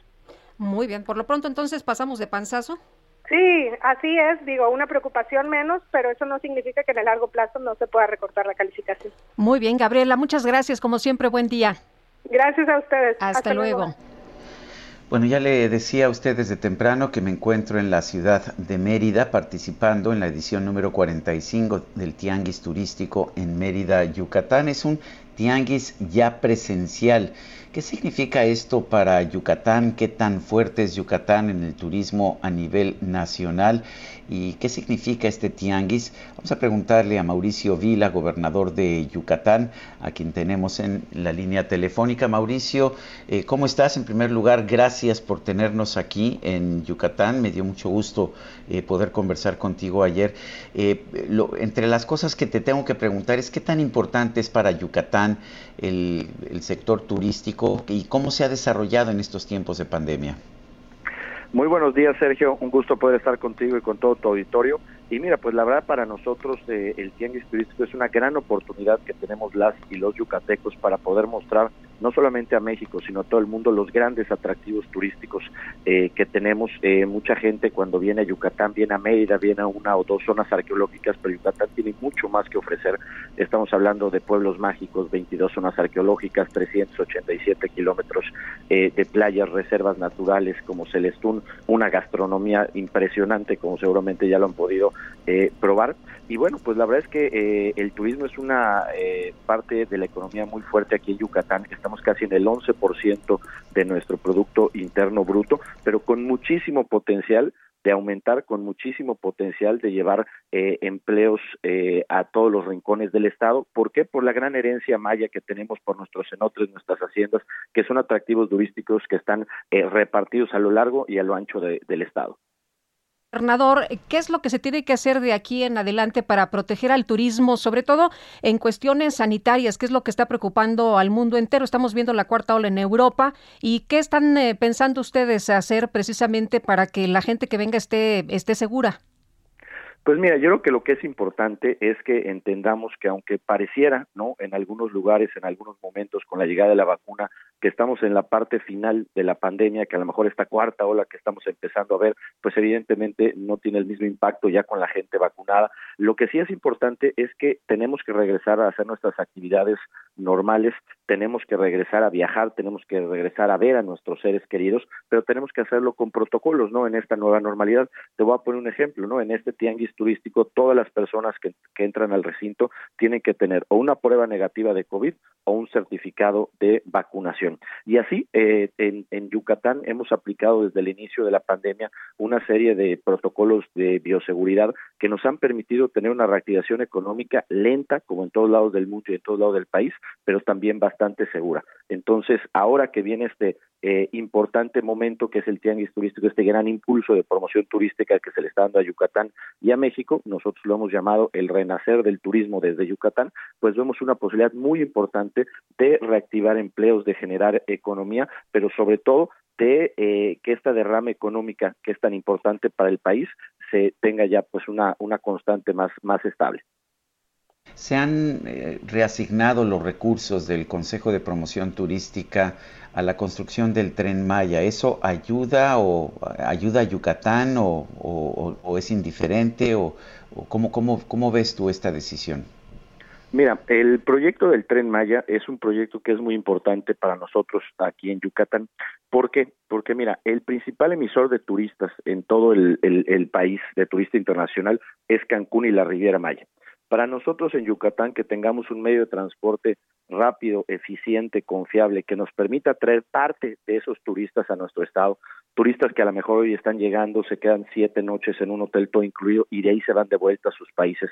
La oportunidad de jalarlos dos, tres días, ¿no? Para recorrer los estados del sureste, en nuestro caso Yucatán, que es el estado más cercano, es una gran, gran oportunidad que tenemos y que sin duda nos va a generar desarrollo económico y generación de empleos. Por eso aquí en Yucatán vemos con buenos ojos este proyecto del Tren Maya, que sin duda pues lo que hace es conectar pues prácticamente todos los atractivos turísticos, especialmente los que tienen que ver con la cultura maya.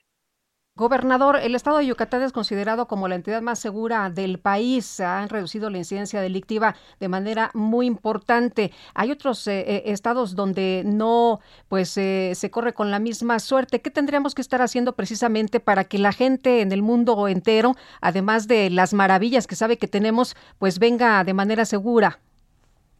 Pues mira, eh, yo creo que cada estado tiene una dinámica diferente, ¿no? Lo que a lo mejor funciona en Yucatán, a lo mejor no funciona en otro estado de la República y viceversa.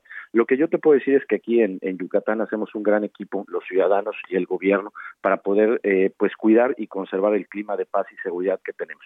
Hacemos un gran esfuerzo en temas de infraestructura, de cámaras de seguridad, tecnología, pero especialmente hacemos un gran esfuerzo para brindarle mejores condiciones de vida a nuestros policías con eh, temas de vivienda, con temas de gastos médicos, con temas de que sus hijos puedan llegar hasta la universidad. Y eso es algo que nos está permitiendo fortalecer nuestras corporaciones, pero sobre todo el tejido social aquí en Yucatán es un tejido social fuerte, donde la familia sigue siendo el eje de la sociedad, y eso es algo que tenemos que seguir fomentando y conservando aquí en nuestro estado. Mauricio Vila, gobernador de Yucatán, un fuerte abrazo, gracias por, gracias por tomar esta llamada. Al contrario, Sergio, aprovechar el espacio que, ustedes me brindan para invitar a todos los que nos escuchan a visitar Yucatán. Ahí vienen las vacaciones de diciembre y luego va a venir eh, la Semana Santa. Vengan a Yucatán, vengan a disfrutar de nuestras 22 zonas arqueológicas, de Chichen Itza, de Uxmal, de nuestros pueblos mágicos, de nuestras costas, de nuestras reservas naturales. Van a comer delicioso y los vamos a tratar mejor. Muy bien, gracias, señor gobernador. Pues se antoja, ¿no? Se antoja ir por allá. Antoja. La verdad es que mm, Yucatán sí tiene de todo. Creo que es la tercera vez que vengo en el último año aquí, en condiciones en que el Estado ha estado saliendo de la pandemia, pero pues, a ver, tú lo sabes, Guadalupe, eh, en Yucatán la vida es otra. Sí, ¿no? Es totalmente distinta. Bueno, y ayer, ayer eh, un juez federal dictó prisión preventiva justificada a Rosalinda González Valencia, esposa de Nemesio Oceguera Cervantes, el Mencho, líder del cártel Jalisco Nueva Generación. También se registró un operativo en la colonia Virreyes luego de que dos elementos de la Secretaría de Marina fueran privados de su libertad. Se habla de que esta acción se da por parte de la hija menor de Rosalinda y del Mencho tras la detención. Alejandro Ope, analista en seguridad, ¿qué estás viendo tú con estas acciones? ¿Fue un evento previo eh, a la visita del presidente de los Estados Unidos? ¿Lo, ¿Lo ves así o qué lectura le das? Buenos días, Lupita. Buenos días, Sergio. Buenos días, auditorio. Mira, yo creo que insisto, la reaprensión de Rosalinda González Valencia, esposa de Nemesio Ceguera, el presunto líder del cártel de Jalisco Nueva Generación, eh, tiene, o sea, sí implica un cambio un cambio en, la política del gobierno del actual gobierno federal no el presidente de la república Andrés López Obrador y sus secretarios de seguridad no eh, han expresado casi desde el inicio del, sexenio que la captura de capos no iba a ser prioridad de este gobierno, ¿no? Y creo que han cumplido, ¿no? Creo que esa esa esa eh, prioridad se ha mantenido. Hay relativamente pocos cabecillas, pocas cabecillas del crimen organizado que han sido que, han sido detenidos en los últimos tres años. Recuerdo, por ejemplo, el caso de eh, del Marro, ¿no? De José Antonio Yepes, el Marro en Guanajuato pero no hay muchos casos más, ¿no? Eh, y esta, esta convicción de no ir tras capos, yo creo que se reforzó tras el llamado Culiacanazo en octubre de 2019. Em, ahora, ¿por qué ahora sí fueron por esta señora? Digo, sí vale la pena destacar un hecho. Ella ya había sido eh, había sido detenida en mayo de 2018 em, por mm, delincuencia organizada y por por presuntas operaciones con con recursos de procedencia ilícita, no es decir, por lavado de dinero. Em, y luego es liberada en septiembre de, dos, de 2018 bajo fianza, no para enfrentar su proceso en libertad. No no le no logran vincular a procesos por el, tema de delincuencia organizada, pero sí por el, lavado de dinero y sale de la cárcel para enfrentar su, su proceso en libertad.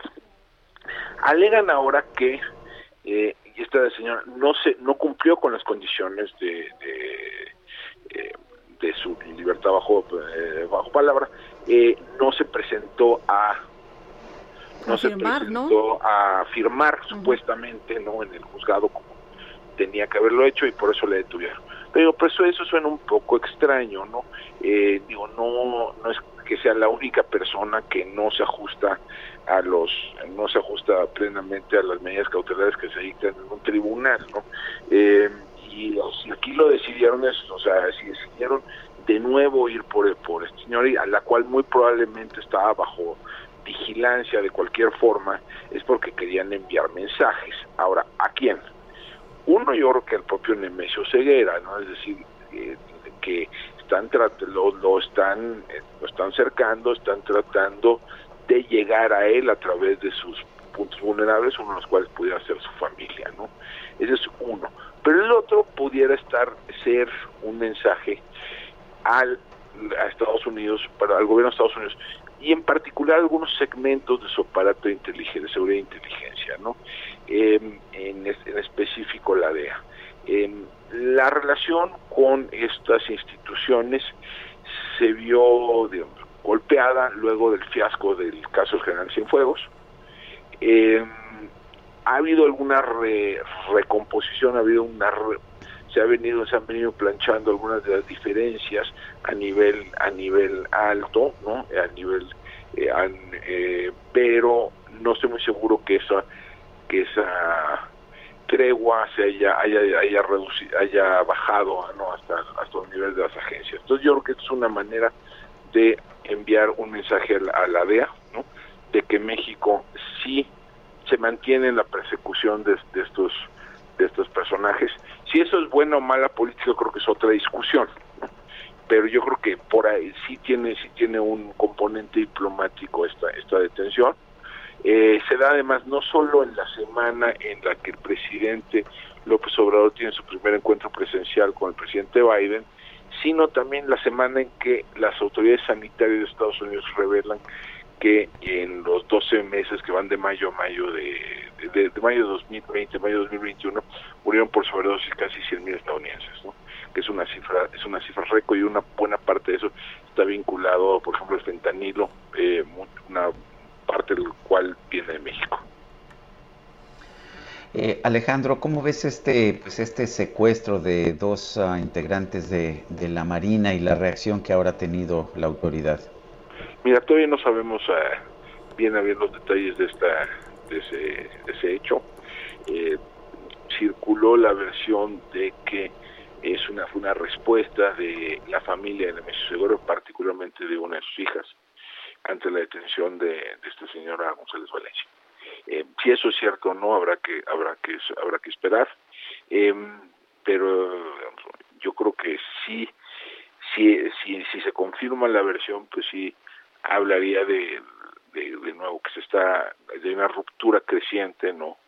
entre el cártel de Jalisco y una confrontación creciente entre las el, las agencias de seguridad e inteligencia del Estado mexicano y este grupo que conocemos como Cártel de Jalisco Nueva Generación.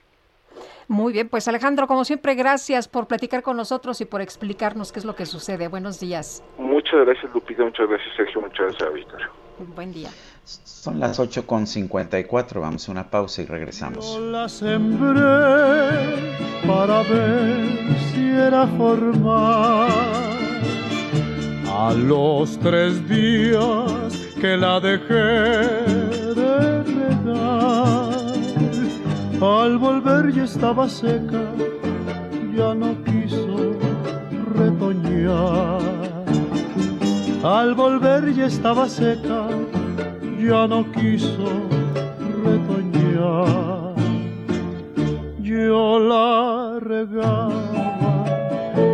agua que cae del cielo. Sergio Sarmiento y Lupita Juárez quieren conocer tu opinión, tus comentarios o simplemente envía un saludo para ser más cálida esta mañana. Envía tus mensajes al WhatsApp 5520 109647.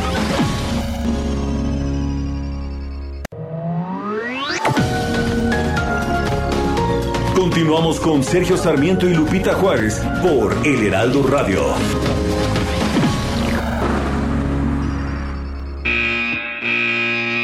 Los domis de choque revelan el daño que puedes sufrir al chocar en un auto. Reciben impacto tras impacto para evaluar qué autos nos protegen mejor. Solo los domis resisten choques. Tu familia no.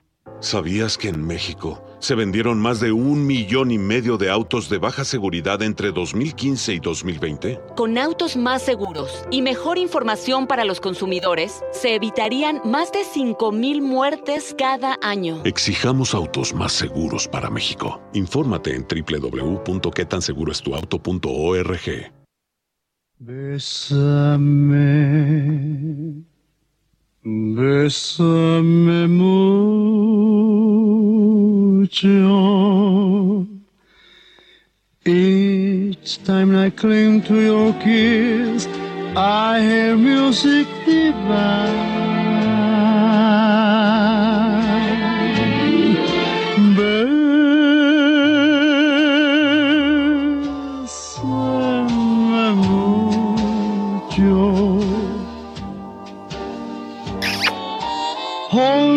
Me, my darling, and say you will always be mine. ¿Cómo ves esta versión, Guadalupe? Me gusta cómo te quedó el ay. Bueno, pues estamos escuchando a Pedro Infante. Hoy es aniversario de su nacimiento.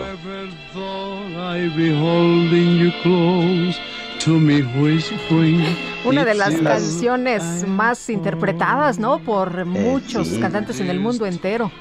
Bésame mucho de Consuelito Velázquez. Así es. No sé por qué le llamamos Consuelito, pero creo que todo el mundo le llamaba Consuelito eh, cuando estaba en vida. De, de cariño, seguramente. De cariño, pues sí. Bueno, Consuelo Velázquez, si quieres. Son las 9 de la mañana con dos minutos.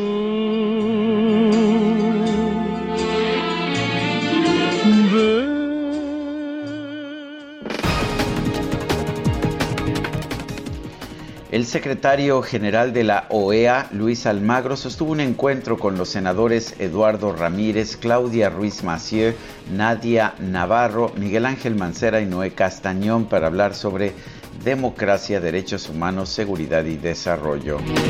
Y el Pleno del Senado aprobó el dictamen por el que se expide la Ley General de Economía Circular con el objetivo de regular a los pepenadores e impulsar el reciclaje.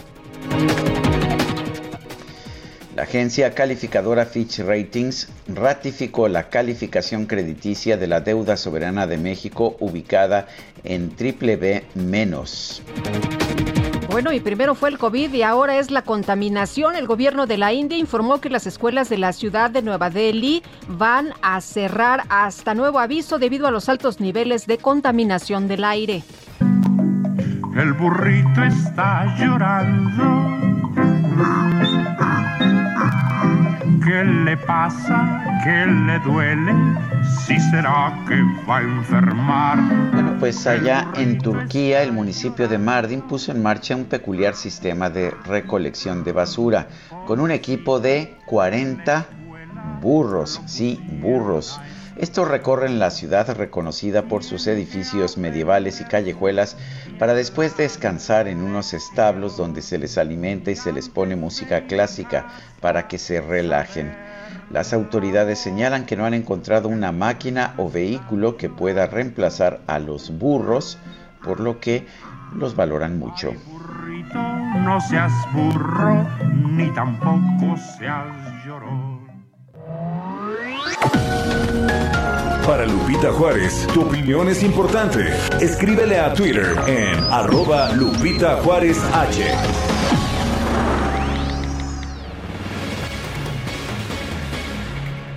Y ya está listo Jorge Andrés Castañeda, analista político en este espacio. ¿De qué nos platicas esta mañana, Jorge? Buen día.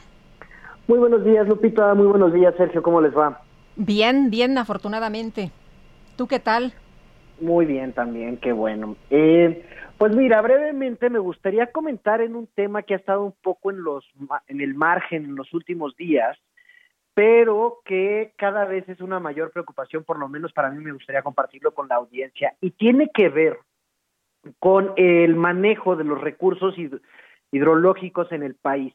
Eh, la semana pasada, Animal Político publicó un reportaje muy detallado donde queda claro que la tragedia de las 14 vidas que se perdieron en Tula Hidalgo por la inundación hace unos meses fue no fue resultado de lluvias atípicas, como dijo el presidente, sino de un mal manejo de eh, las presas y del desagüe de la Ciudad de México. Tenemos el caso en exactamente hace un año en Tabasco, donde después de las inundaciones, el hoy secretario de Gobernación culpó a la CFE por las inundaciones en Villahermosa y en distintos municipios en Tabasco. Ya son dos eh, eventos bastante, pues más allá de trágicos, preocupantes por lo que sigue hacia adelante. Eh, en el caso particular mío, la CFE me dio una réplica hace, unos, hace unas semanas a un artículo que publiqué en el Heraldo sobre el uso de las presas y cómo ahora se le está dando prioridad a la generación hidroeléctrica más que a la conservación y la administración de este recurso vital. Y ahí dicen que la función de las hidroeléctricas, en esta réplica, me dice la CFE, es dar eh, solidez al sistema eléctrico nacional y no a todos los otros usos que tiene el agua, empezando por el consumo humano, el consumo tanto urbano como rural, el consumo de riego y garantizar que exista agua, digamos, a lo largo del año por las condiciones de lluvia que tenemos en el país. Eh, estos dos, estas dos tragedias que ya mencioné, más esta réplica, a mí me hacen cuestionarme cuál es el papel que está jugando la Conagua en todo este, eh, en el manejo de este recurso vital y si ha habido cambios eh, en el manejo y en los protocolos que dicta la ley de, del agua que nos han llevado a estas dos ya tragedias, porque el caso de Tula es gravísimo. Se sabía que iba a haber una inundación y no se le informó al IMSS, no queda claro, pero se perdieron 14 vidas. Eh, digo, yo no sé cómo no ha renunciado ningún funcionario por esto, pero eh, pues parece ser algo gravísimo y algo de lo que no hay que quitar el dedo del renglón. Y tenemos el caso de Tabasco el año pasado, donde Adán Augusto el López, hoy secretario de Gobernación, culpó a Manuel Bartlett por la inundación. Entonces, hay algo aquí que no estamos entendiendo como sociedad, pero algo que creo que vale la pena investigar cada vez más. Muy bien, pues eh, Jorge Andrés, muchas gracias, muy buenos días. Y no es culpa de los medios, ¿no? No es culpa de quien lo publica, como han asegurado incluso en la mañanera. No, pues no, al revés, ellos están haciendo su trabajo y lo hacen muy bien. Bueno, muchas gracias, que tengas buen día. Buen día, Lupita, buen día, Sergio. Son las 9 de la mañana con 8 minutos y vámonos a la micro deportiva.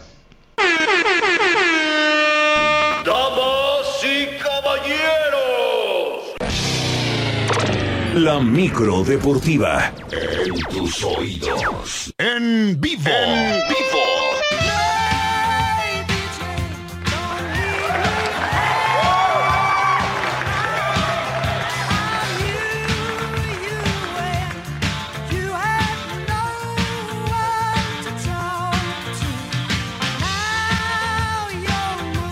ochentero, Julio Romero. Cuéntanos, ¿qué nos tienes en materia deportiva? ¿Cómo estás, Sergio Lupita, amigos del auditorio? Muy Hola, buenos días. buenos qué, días. qué placer saludarles. Ya se ve la luz al final del túnel, pero falta, falta el último jalón. Bueno, la española Garbiñe Muguruza se convirtió en la campeona del torneo de maestras del tenis de la WTA que se llevó a cabo en Guadalajara. Muguruza superó en la gran final a Net Kontaveit de Estonia, parciales de 6-3 y 7-5 ante la euforia de toda la afición, poco más de 7000 aficionados se dieron cita para ver esta final. Además, se convirtió en la primera española en ganar la WTA Finals y a partir de lunes estará amaneciendo en la tercera posición del ranking. Bueno, Muguruza, Muguruza se va feliz de tierras tapatías.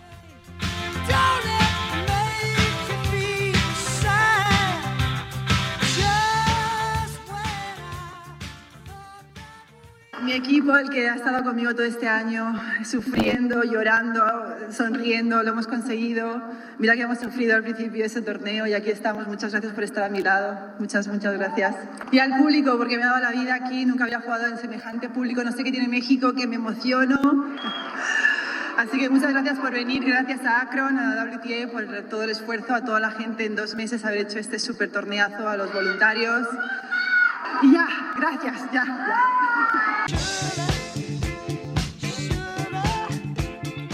Muy, muy emocionada Garbiñe Muguruza. Por supuesto, ahí se aventaron flores con Anet Contaveit por ser grandes rivales. Fue un gran torneo, en verdad, un gran torneo que pues solamente duró una semana. Bueno, pues así es esta WTA Finals.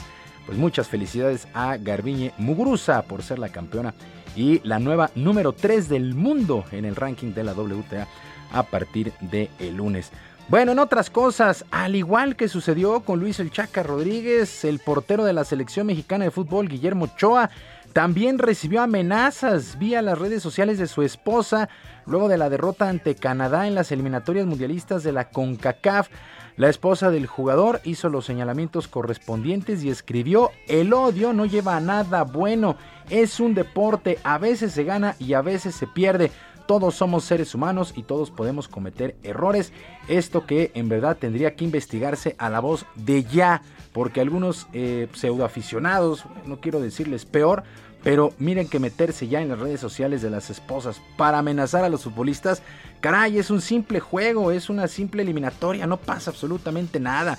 México todavía no está fuera del mundial, ni mucho menos, pero se necesita estar en verdad retrasado mental para Pues sí, amenazar, oye. amenazar. Y como tú dices, vía- es un juego, ¿no? Se la gana y se familia. pierde. Claro, claro, a ver, es una diversión, es un entretenimiento, pero eh, a ver, ahora, si quieren hacerlo, pues directamente con el jugador. ¿Por qué meterse con su familia? Su familia no tiene nada que ver ni del Chaca Rodríguez, ni de Guillermo Ochoa, ni de ningún otro deportista, seas futbolista, beisbolista, basquetbolista.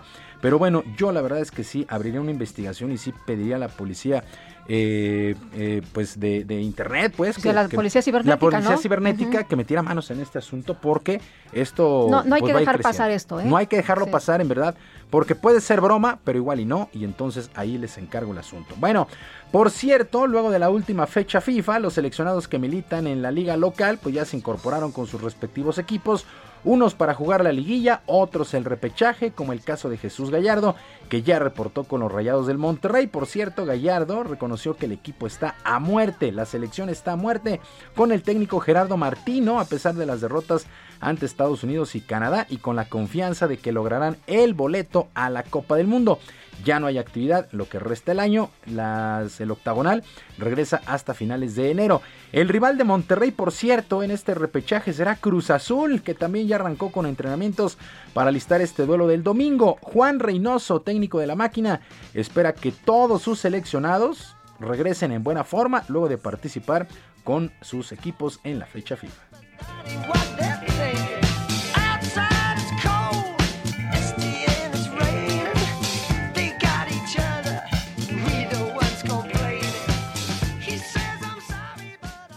Aparentemente todos están en buenas condiciones por lo que hablamos entre ayer y hoy de mañana, pero tendremos que hacer un, repaso como en la escuela de, cosas que hemos trabajado de cara al duelo contra Monterrey. Este, y Dios quiera que lo podamos utilizar el, el día domingo, ¿no? Casi siempre y no son excusas, los mandamos bien, afinaditos para que rindan y a veces los tenemos que o reconstruir o darle una palmadita para que, que en lo anímico se puedan recuperar. el eterno estire y afloje entre equipos y selecciones nacionales. Pero bueno, la verdad es que sí, los que pagan los sueldos son los equipos y de repente los entrenadores de selecciones, pues eso no les importa. El día de hoy, el día de hoy arranca la semana 11 en el fútbol americano de la NFL. Los Patriotas de Nueva Inglaterra estarán visitando a los Halcones de Atlanta. Patriotas, récord de 6 ganados y 4 perdidos. Atlanta, 4 triunfos y 5 descalabros. Algo tienen los juegos por la noche de la NFL que se ponen bien emocionantes. Y pues sin lugar a dudas, pues hay que verlo. Hay que verlo porque este Patriotas contra Atlanta pinta emocionante para esta noche. Por ahí a las 7 con 15 estará dándose el kickoff. Y el equipo de Fuerza Regia se llevó la primera victoria de la gran final de la Liga Nacional del Básquetbol Profesional, la LNBP, al imponerse en tiempo extra 111 a 101 a los Astros de Jalisco allá en tierras tapatías. Rodney Green se convirtió en el mejor jugador de Fuerza Regia con un total de 27 puntos. Por su parte, Jordan Loveridge anotó 35 unidades para los Astros, pero ni con estos puntos alcanzó para el triunfo de su equipo hoy por la noche el segundo de esta gran final, que es ganar cuatro de posibles siete duelos. Fuerza Regia contra los Astros de Jalisco. Una buena final en la recortada temporada del básquetbol profesional de nuestro país. Sergio Lupita, amigos del auditorio, la información deportiva este jueves, que es un extraordinario día. Nos escuchamos el día de mañana. Muchas gracias, Julio. Un abrazo para todos.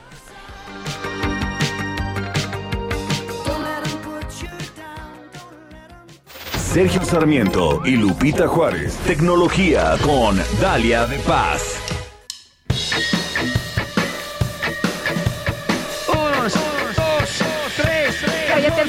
La competencia, mi querido Julio Romero. es lo que estoy oyendo. Viene Dalia de Paz. ¿Cómo estás, Dalia? Muy buenos días. Sergio, amigos, muy buenos días. Ya aquí con todo, oigan, porque ya es casi viernes y entonces ya estoy lista para concluir la semana con, con, toda la energía y listísima para lo que viene porque les cuento que hay un evento de tecnología e innovación en el que me entusiasma mucho estar, aunque sea de manera virtual, y es el Singularity U Digital Series Jalisco edición 2021. Y aquí hago un paréntesis para comentarles que precisamente hace tres años tuve la oportunidad de estar en uno de manera presencial allí en Colombia y terminé convencida, eh, gracias a los ponentes, por supuesto, y a la experiencia que necesitaba buscar la manera de moverme ahí de mi zona de confort. Y obviamente empapadísima de todos estos temas tan relevantes que te impulsan a innovar, aprender, crear y por supuesto a superarte gracias también a la tecnología. Este Singularity que arranca el 23 de noviembre, como les digo, de manera esta vez online, busca generar una transformación digital en nuestro país y bueno, además me parece súper interesante porque son tres días de pláticas talleres en los que se abordan temas de salud, longevidad, neurociencia, salud física, salud mental, felicidad, eh, biotecnología y para los apasionados, como dije, de la tecnología que buscan emprender, también se hablará de tecnología para los negocios, cómo expandirlo, habrán expertos en ciberseguridad y Big Data, así como las herramientas también para expandir el potencial humano, el liderazgo, el futuro del trabajo. Bueno, hay muchos temas interesantísimos. Eh, y por mencionar algunos de estos ponentes, el doctor Kai Fu Lee hablará de cómo la inteligencia artificial cambiará nuestro mundo hacia el 2041. Eh, Amy Blankson también se encargará de platicar del futuro de la felicidad y cómo aprender a cultivarla y el bienestar en la era digital importantísima, así como a manipular las redes sociales a nuestro favor, utilizando pues el potencial de las tecnologías para ser feliz. Por otro lado, también eh, Peggy Ostrowski, la directora del Laboratorio de Neuropsicología, y de la Facultad de Psicología de la UNAM nos ayudará a comprender la relación entre el cerebro y la conducta humana, tomando en cuenta las bases eh, psicofisiológicas y del lenguaje oral y escrito, eh, también la memoria, la violencia, los cambios asociados en el envejecimiento normal y patológico. Bueno, está interesantísimo todo lo que veremos por ahí. échenle un ojo a https dos puntos diagonal diagonal singularityumexicosummit.com de qué se de qué se trata este evento ahí en mi Twitter también dale de paz les dejo más info. Y precisamente les cuento que el equipo de Singularity U Digital Series Jalisco me manda dos kits para nuestros radioescuchas para que puedan formar parte de estas conferencias virtuales. Así que solo deben escribirnos a mi correo Dalia de Paz hradio.gmail.com o a mi Twitter, ya saben, Dalia de Paz, y darme el nombre de alguno de los speakers mexicanos que ya les acabo de compartir a su momento que participarán en esta edición y por último decirme cuál es el tema de la plática que dará la eminencia de la, de la inteligencia artificial eh, Kai Lee. Me lo mandan a Dalia de Paz hradio.gmail.com o a mi Twitter Dalia de Paz. Lupita, Sergio amigos, y ya para concluir les cuento rápidamente también que en este jueves de Gadgets estoy probando los nuevos audífonos inalámbricos, los LG Tone Free FP8, que en lo personal me encanta su diseño, la firma surcoreana ahí renovó esta generación, así que ahora se ven más elegantes, son más cómodos, ligeros y un audio mejorado, pero el gran plus es sin duda que se escucha incorpora una luz UV nano para eliminar el 99% de las bacterias de ambos auriculares. Por supuesto, funcionan estos Tone Free y a Bluetooth con cualquier equipo. Cuentan con un sonido Meridian, calidad eh, Hi-Fi audio, cancelación activa de ruido, para dejar ahí fuera los sonidos no deseados. Son resistentes al agua, pueden, eh, son capaces también de emular un ambiente 3D y unas siliconas muy cómodas e hipolar, hipoalergénicas de, de, grado médico. Así que bueno, pues ahí los dejo. cuestan, por cierto, porque siempre me preguntan que nunca doy los precios, tres mil pesos. Más o menos el precio o el modelo es muy similar a los AirPods Pro, pero por como dos mil pesos menos, así que vale mucho la pena estos LG Tone Free CP8 en mi Twitter e Instagram, Dalia de Paz, les comparto más información, como siempre, del ámbito tecnológico, de los gadgets y de todo lo que quieran saber. Les mando un abrazo, Sergio Lupita, amigos. Que tengan un feliz jueves, casi viernes. Gracias, Dalia. Un abrazo. Buenos días.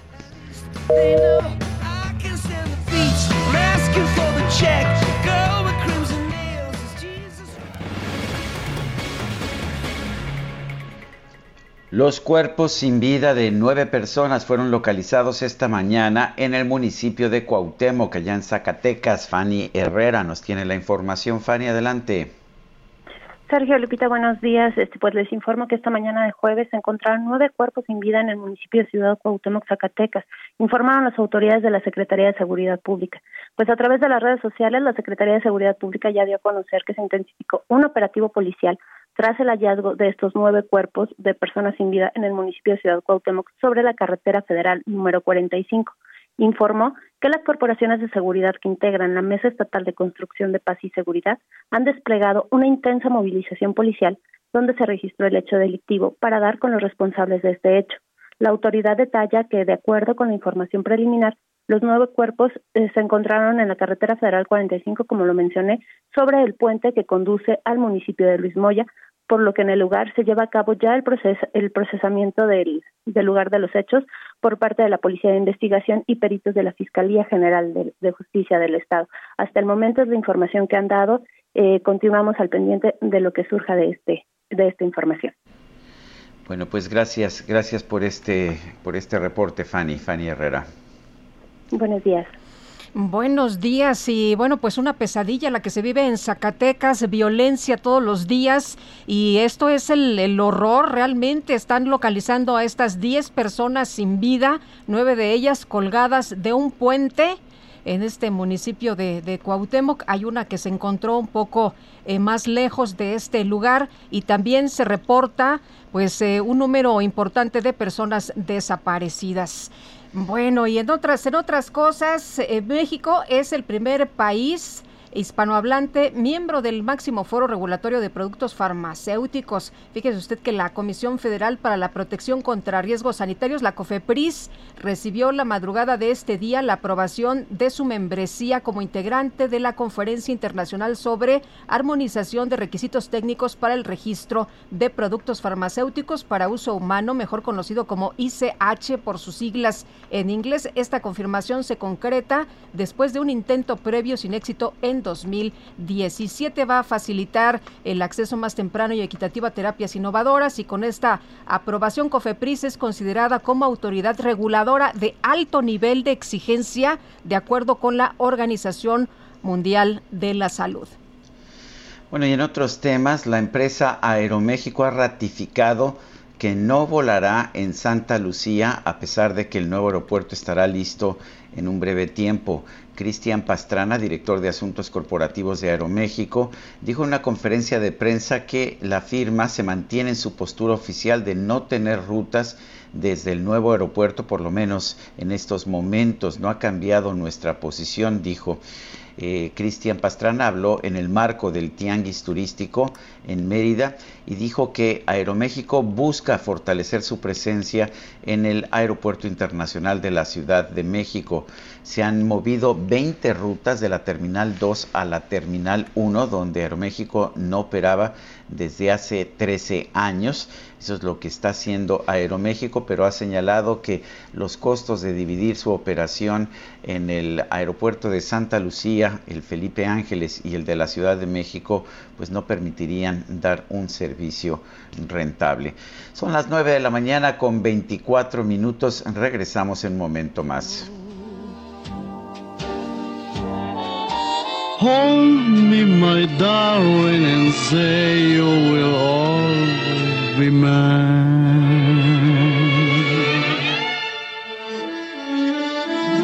This joy is something new, my arms enfolding you never knew the thrill before. Sergio Sarmiento y Lupita Juárez quieren conocer tu opinión, tus comentarios o simplemente envía un saludo para ser más cálida esta mañana. Envía tus mensajes al WhatsApp 5520 109647.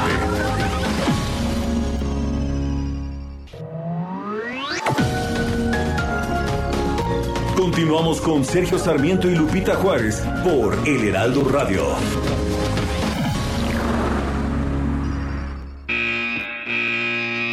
Los domis de choque revelan el daño que puedes sufrir al chocar en un auto. Reciben impacto tras impacto para evaluar qué autos nos protegen mejor. Solo los domis resisten choques. Tu familia no. ¿Sabías que en México se vendieron más de un millón y medio de autos de baja seguridad entre 2015 y 2020? Con autos más seguros y mejor información para los consumidores, se evitarían más de 5.000 muertes cada año. Exijamos autos más seguros para México. Infórmate en www.quetanseguroestuauto.org. Este era un oso carpintero que vivía muy pobre. Lloraba porque sus ositos le chillaban de hambre. La urraca le robó el martillo, clavos y cerrote. Lloraba porque su herramienta no podía comprar.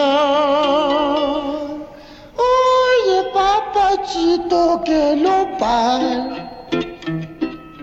Hijo de mi vida, no lo hay. Un lindo y rico venado que oyó del oso la pena. Bueno, pues otra faceta, una faceta muy distinta de Pedro Infante. Este es Osito Carpintero. ¿Qué te parece, Guadalupe? Pues me gusta, me gusta y además eh, muy versátil, ¿no? Muy versátil.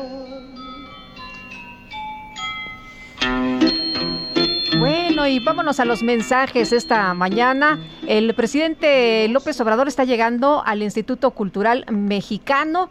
Dentro de sus actividades, como ustedes saben, esta mañana tendrá un primer encuentro con eh, Justin Trudeau, después Kamala Harris, después el presidente Biden y por último, pues esta, esta cumbre entre los tres Estados Unidos, México y Canadá. Eh, el INE se tiene que cuidar de la trampa del gobierno porque si toman dinero de los fideicomisos estarían cometiendo un delito y justo ahí les echarían todo el rigor es lo que dice una persona del auditorio, todo el peso de la ley. Mucho cuidado con este gobierno mezquino. Bueno, vamos a, otros temas. El Women Economic, el Women Economic Forum Iberoamérica presenta por primera vez el Heraldo Youth Economic Forum, el foro, el foro para los jóvenes, un foro económico para los jóvenes de El Heraldo 2021. Este tiene el tema de Restartness volver a empezar, empezar otra vez o, la, manera de empezar otra vez. Este foro pretende crear una plataforma de diálogo entre jóvenes sobre cuestiones económicas, culturales, políticas, emocionales y sociales con el fin de debatir y descubrir cuestionamientos de la generación millennial post pandemia. Me da siempre mucho gusto conversar con Carlos Herrero, no solamente socio y vicepresidente de comunicación del Women Economic Forum Iberoamérica, sino pues ahora sí que puedo decir, mi querido Carlos, un viejo amigo. Exactamente, mi querido Sergio, un viejo amigo y, y por mi parte también un muy querido amigo Sergio. Bueno, Carlos, cuéntanos, eh, cuéntanos de este Women Economic Forum y de lo que lo que se va a hacer en el marco de este Youth Economic Forum. Claro que sí, Sergio, con muchísimo gusto.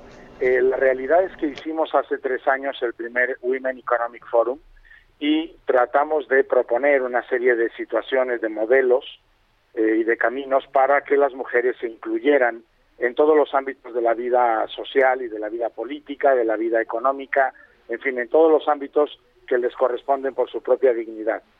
Y lo que hemos visto durante esta pandemia, estos ya 20 meses de pandemia, Sergio, es que hay una generación a la que hemos etiquetado como millennial y la hemos dejado que luche un poco sola frente a todas las eh, dificultades que han tenido en estos meses de pandemia. Yo creo que ahora, eh, y hemos pensado también en el Women Economic Forum, están en un momento de decisiones muy fuertes.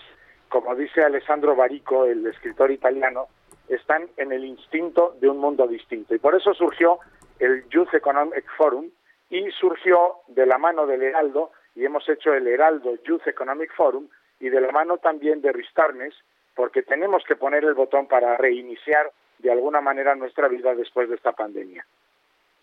Precisamente, ¿cómo, ¿cómo se vuelve a empezar? ¿Cómo se le enseña a estos chavos o qué es lo que va a ocurrir? Ellos van a debatir sobre lo que pues está viviendo esta generación y se les va a orientar sobre diferentes temas.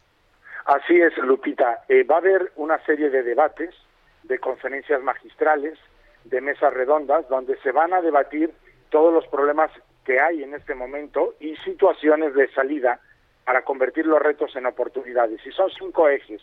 El eje del amor, el eje de la economía, el eje del bienestar, el eje de la felicidad y el, el eje del fitness, que tan importante es para esta generación.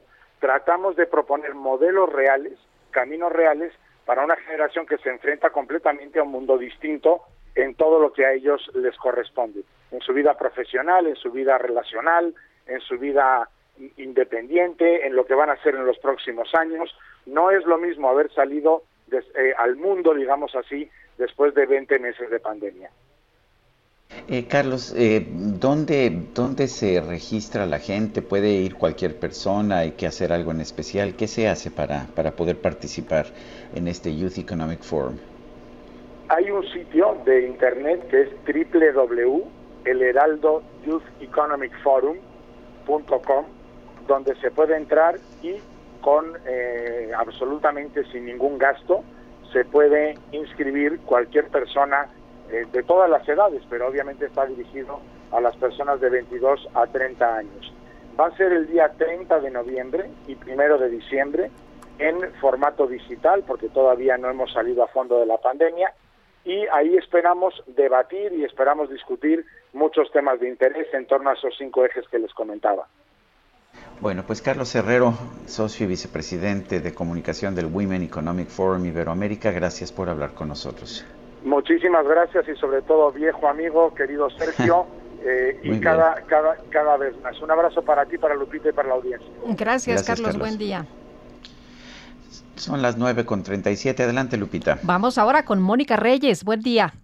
Gracias, Sergio Sarmiento, Lupita Juárez, amigos. ¿Cómo están? Muy buenos días. ¿Tienen una hipoteca? Cámbiala a Citibanamex, porque además de mejorar tus condiciones de crédito con mensualidades fijas y avalúo gratis, podrás gozar de dinero extra para hacer eso que tanto has querido, comprar ese mueble que hace falta, invertir en tu negocio. Cualquier cosa es posible con tu casa y Citibanamex de tu lado. Cambia tu hipoteca, obtén liquidez adicional y empieza a disfrutar de sus beneficios. Acércate a una sucursal para saber cómo. Conoce requisitos en www.citibanamex.com diagonal hipotecario. Regresamos con ustedes, Sergio y Lupita. Gracias. Gracias, Mónica. Buenos días. Bueno, eh, si le pregunta usted a los empresarios, principalmente en el sector de manufacturas, ¿cuál, ¿cuál es el principal problema que están enfrentando? Muchos van a decir algo que parecería o habría parecido eh, absolutamente sorprendente hace, pues, hace un año o hace, hace más tiempo, que es el desabasto de chips. Además, estamos viendo un incremento de espacios industriales, incremento en los precios del transporte de carga. Esto está pues generando presiones, presiones inflacionarias por una parte, también eh, una verdadera pesadilla logística en todo el mundo. Luis eh, Mace Torres es vicepresidente del Instituto Mexicano de Ejecutivos en Comercio Exterior, el IMES, y lo tenemos en la línea telefónica. Eh, hay, hay, un poco la impresión, eh, Luis, que, la situación es realmente muy complicada. Las empresas están buscando resolver el problema y algunas lo están logrando más, otras menos, pero, pero sí hay una situación global de emergencia. ¿Cómo la estás viendo? Sí, gracias, Buenos, buenos días. Sí, efectivamente. De hecho, en, en la Expo Logistics, Expo Logistics, bueno, esto que vamos a tener la semana entrante, 24 y 25, vamos a hablar ampliamente del tema. Eh, básicamente tenemos que distinguir tres grandes eh, grupos de productos. Los insumos, que son propiamente materias primas, partes y componentes, materiales de empaque, los productos semiterminados o industriales, que son los que sirven para producir los, los artículos terminados, que son los que se venden al consumidor, tienen diferentes, diferentes eh, características. Actualmente en donde se está teniendo una crisis de abasto es principalmente en los insumos de producción, que evidentemente esto eh, acarrea también una cadena de atrasos y de, y de órdenes vencidas de los productos semiterminados y los productos de consumo. Entonces, eh, hay, hay dos grandes crisis actualmente. La, crisis de los semiconductores, que son elementos electrónicos que se utilizan prácticamente en todos los eh, productos que ya tenemos hoy en día, computadoras, automóviles, juguetes, electrodomésticos, etcétera, que eh, tiene un, atraso significativo, sobre todo en los grandes países como Taiwán, eh, Corea del Sur, China, que no están logrando todavía recuperarse del paro técnico que hubo el año pasado por, por la pandemia. Y por otro lado, la crisis de contenedores, en donde hay un desbalance. Hay eh, muy pocas exportaciones de contenedores de Asia a América y están quedándose muchos contenedores precisamente esperando estas estas órdenes que están vencidas. Entonces se está elevando muchísimo los precios de los contenedores, a veces hasta un 900% del precio habitual. Contenedores que costaban, no sé, mil, mil doscientos, dos mil quinientos dólares, están yéndose hasta nueve mil o hasta doce mil dólares por, por, el, por el mismo contenedor. Entonces, esto está provocando que los costos de logísticos relacionados con, con el abastecimiento de estos insumos o de estos productos industriales o semiterminados se eleven y provoquen que los productos terminados al consumidor también suban de precio y haya menos. Pero actualmente, eh, bueno, acaba de pasar el buen fin y yo no vi alguna noticia significativa de un eh, de una escasez o un faltante realmente importante. Yo creo que muchas empresas alcanzaron a programar adecuadamente sus sus inventarios, sus asistencias y sus órdenes y sí seguramente habrá alguna crisis en cuanto a costos, en cuanto a disponibilidad, pero creo que podrán salir bien sorteadas durante esta temporada navideña y de Reyes. Luis, ¿qué es lo que va a poder ver la gente en esta Expo Logistics? Bueno, eh, muchos hay muchos talleres, mucha una oferta de capacitación en cuanto a las nuevas eh, tendencias eh, logísticas que se tienen, toda la, automatización, la logística 4.0, inteligencia artificial, robotización, eh, blockchain, big data. Hay muchas industrias, muchas empresas y muchas asociaciones en, en esta en esta expo además de obviamente expositores de, de todos los servicios tanto de industriales eh, almacenadoras, transportistas, empresas que, que venden servicios y productos para, para la logística y también habrá, habrá, expositores internacionales que van a hablar de precisamente de esta digitalización que es lo que lo que ya venía ocurriendo antes de la pandemia que se detuvo con la pandemia un poco pero que es una una tendencia inevitable la digitalización de la cadena de suministro uh, ¿cómo, ¿Cómo ves la solución? Hay quien dice que esto no se va a resolver ni, ni este año, por supuesto, pero tampoco en el 2022. ¿Cuándo crees que podamos uh, que, resolver los cuellos de botella. Para ver una recuperación a la segunda mitad de 2022. Todavía la primera mitad, y bueno, tenemos que ver si efectivamente, como se está manejando en muchos medios, habrá una cuarta ola. Eh, estamos viendo que hay algún de, de COVID. Eh, en Europa, algunos países ya están limitando cierta circulación, eh, sobre todo eh, yo he visto que Austria, Holanda, Alemania están empezando a tomar medidas. China ya también tuvo un, un una, nuevo como semi-confinamiento y pues habrá que ver si eso afecta nuevamente las cadenas productivas y las cadenas logísticas. Yo estimo que para la segunda mitad de 2022 empezaremos a ver una recuperación de las cadenas de suministro, las cadenas de producción y las cadenas logísticas. Bueno, Luis Mace Torres, vicepresidente del Instituto Mexicano de Ejecutivos en Comercio Exterior, gracias por conversar con nosotros. Gracias, muy buen día. Buenos días y vámonos ahora con el chef. GastroLab.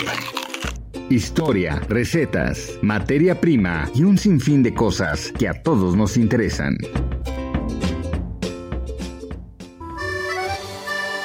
Bueno, y como siempre es un gusto poder saludar a Israel Arechiga. ¿Cómo estás? Muy buenos días.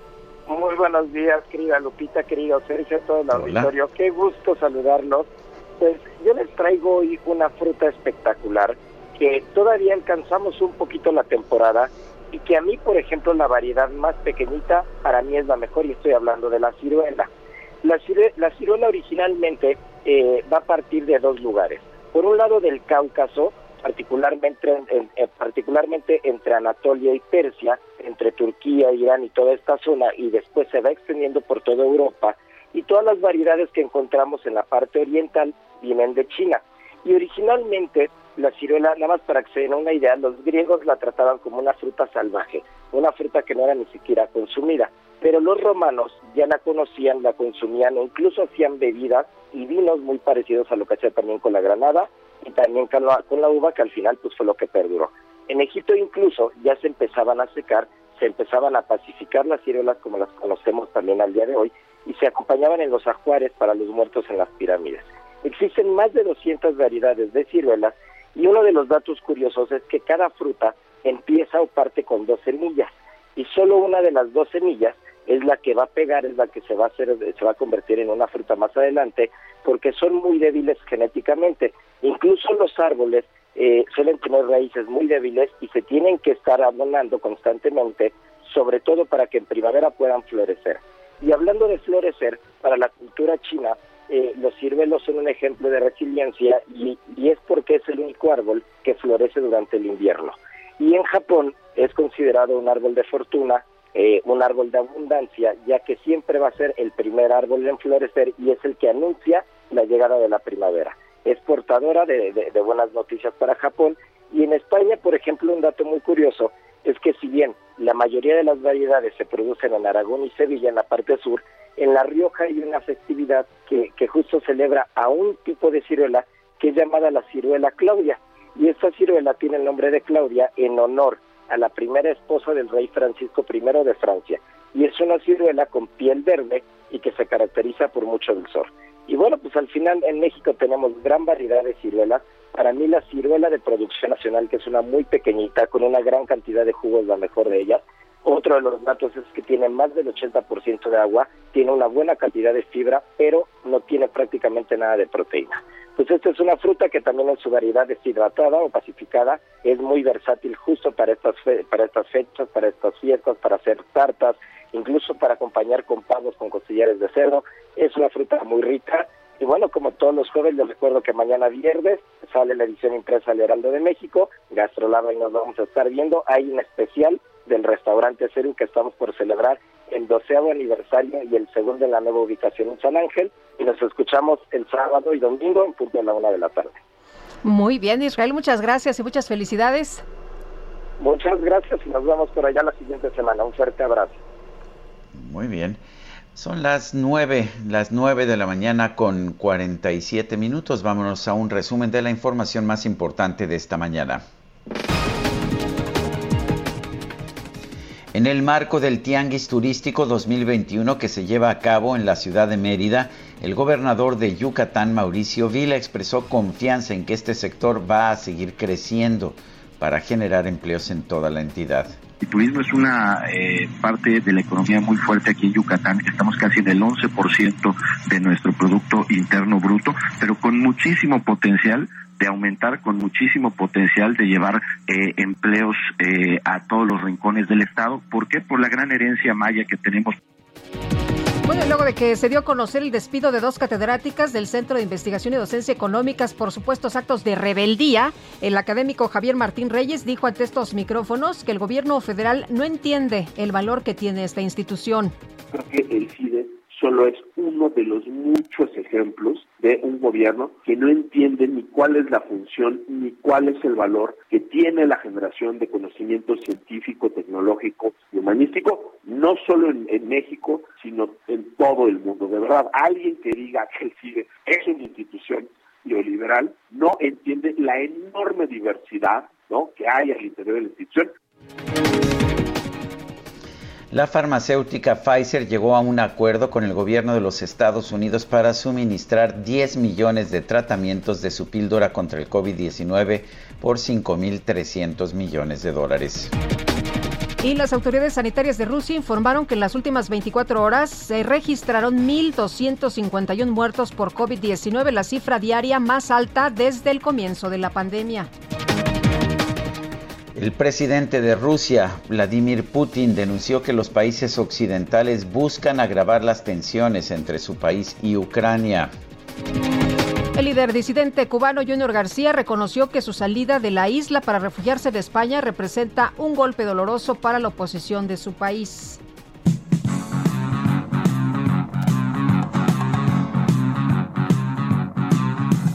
Hombre araña con tu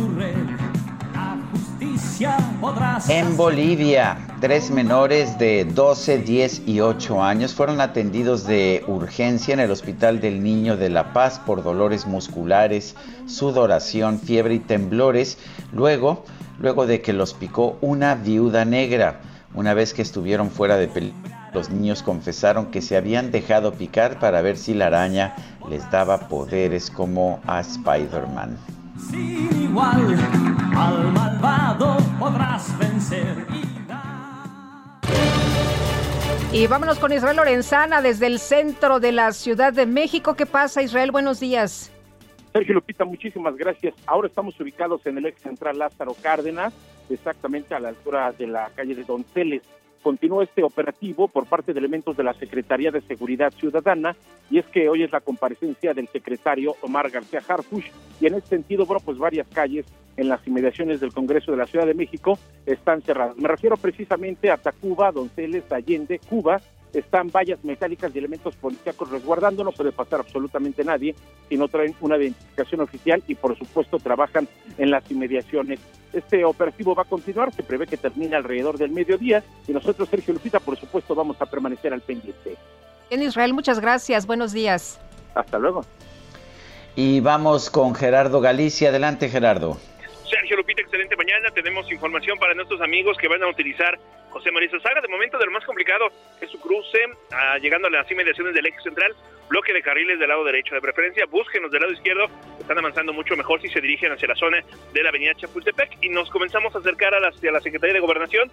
Ya tenemos reporte de presencia de manifestantes. En breve ampliamos la información. Por lo pronto, el reporte seguimos muy pendientes. Muchas gracias, Gerardo. Hasta luego. Bueno, son las 9 de la mañana con 52 minutos. Rápidamente un vistazo a los mercados. La bolsa mexicana sigue perdiendo terreno, 0.6% esta mañana, se ubica en 50.732.33 unidades. No está sola. El Dow Jones pierde 0.6% y el Nasdaq 0.01%. El peso se ubica en 21.38 por dólar, 21.38 en ventanillas bancarias, pierde terreno en el mercado al mayoreo, 20.8435, está perdiendo 19 centavos por dólar. Y, que ya nos vamos, ¿verdad? Pues parece que sí, parece que ya nos acabamos, este, que ya nos acabamos todo el tiempo esta mañana. La verdad, yo voy a estar asistiendo hoy a, pues, a las distintas conferencias y quiero echarle un vistazo al tianguis turístico aquí en Mérida. Me da mucho gusto que esté nuevamente presencial. Sigo pensando que el sector turismo es uno de los más importantes para lograr la recuperación de nuestro país, tanto por que representa más del 8%, eh, usualmente ha estado un poco deprimido últimamente, 8% de la economía total, pero genera más de 2 millones de empleos. Pero nosotros nos escuchamos mañana, yo estaré transmitiendo desde aquí, tú estarás todavía allá en la Ciudad de México, Lupita. Efectivamente, desde esta hermosa cabina aquí en el Heraldo Radio, así que nos escuchamos mañana en punto de las 7, los esperamos mañana que ya es, les adelanto, viernes. Bueno, pues hasta el viernes y gracias de todo corazón. Lo dejamos con Pedro Infante. Mira Bartola, ahí te dejo esos dos pesos. Paga la renta, el teléfono y la luz. De lo que sobre coge de ahí para tu gasto. Guárdame el resto para comprarme mi alipus. El dinero que yo gano, toditito te lo doy. Te doy peso sobre peso siempre hasta llegar a dos. Tú no aprecias mis centavos y lo gastas que da horror. Yo por eso no soy rico, por ser despilfarrador. Heraldo Media Group presentó Sergio Sarmiento y Lupita Juárez por El Heraldo Radio.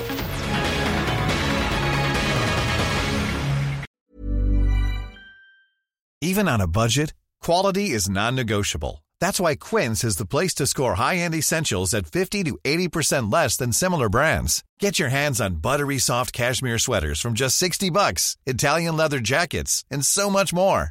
And the best part about Quince, they exclusively partner with factories committed to safe, ethical, and responsible manufacturing. Elevate your style without the elevated price tag with Quince. Go to quince.com slash upgrade for free shipping and 365-day returns.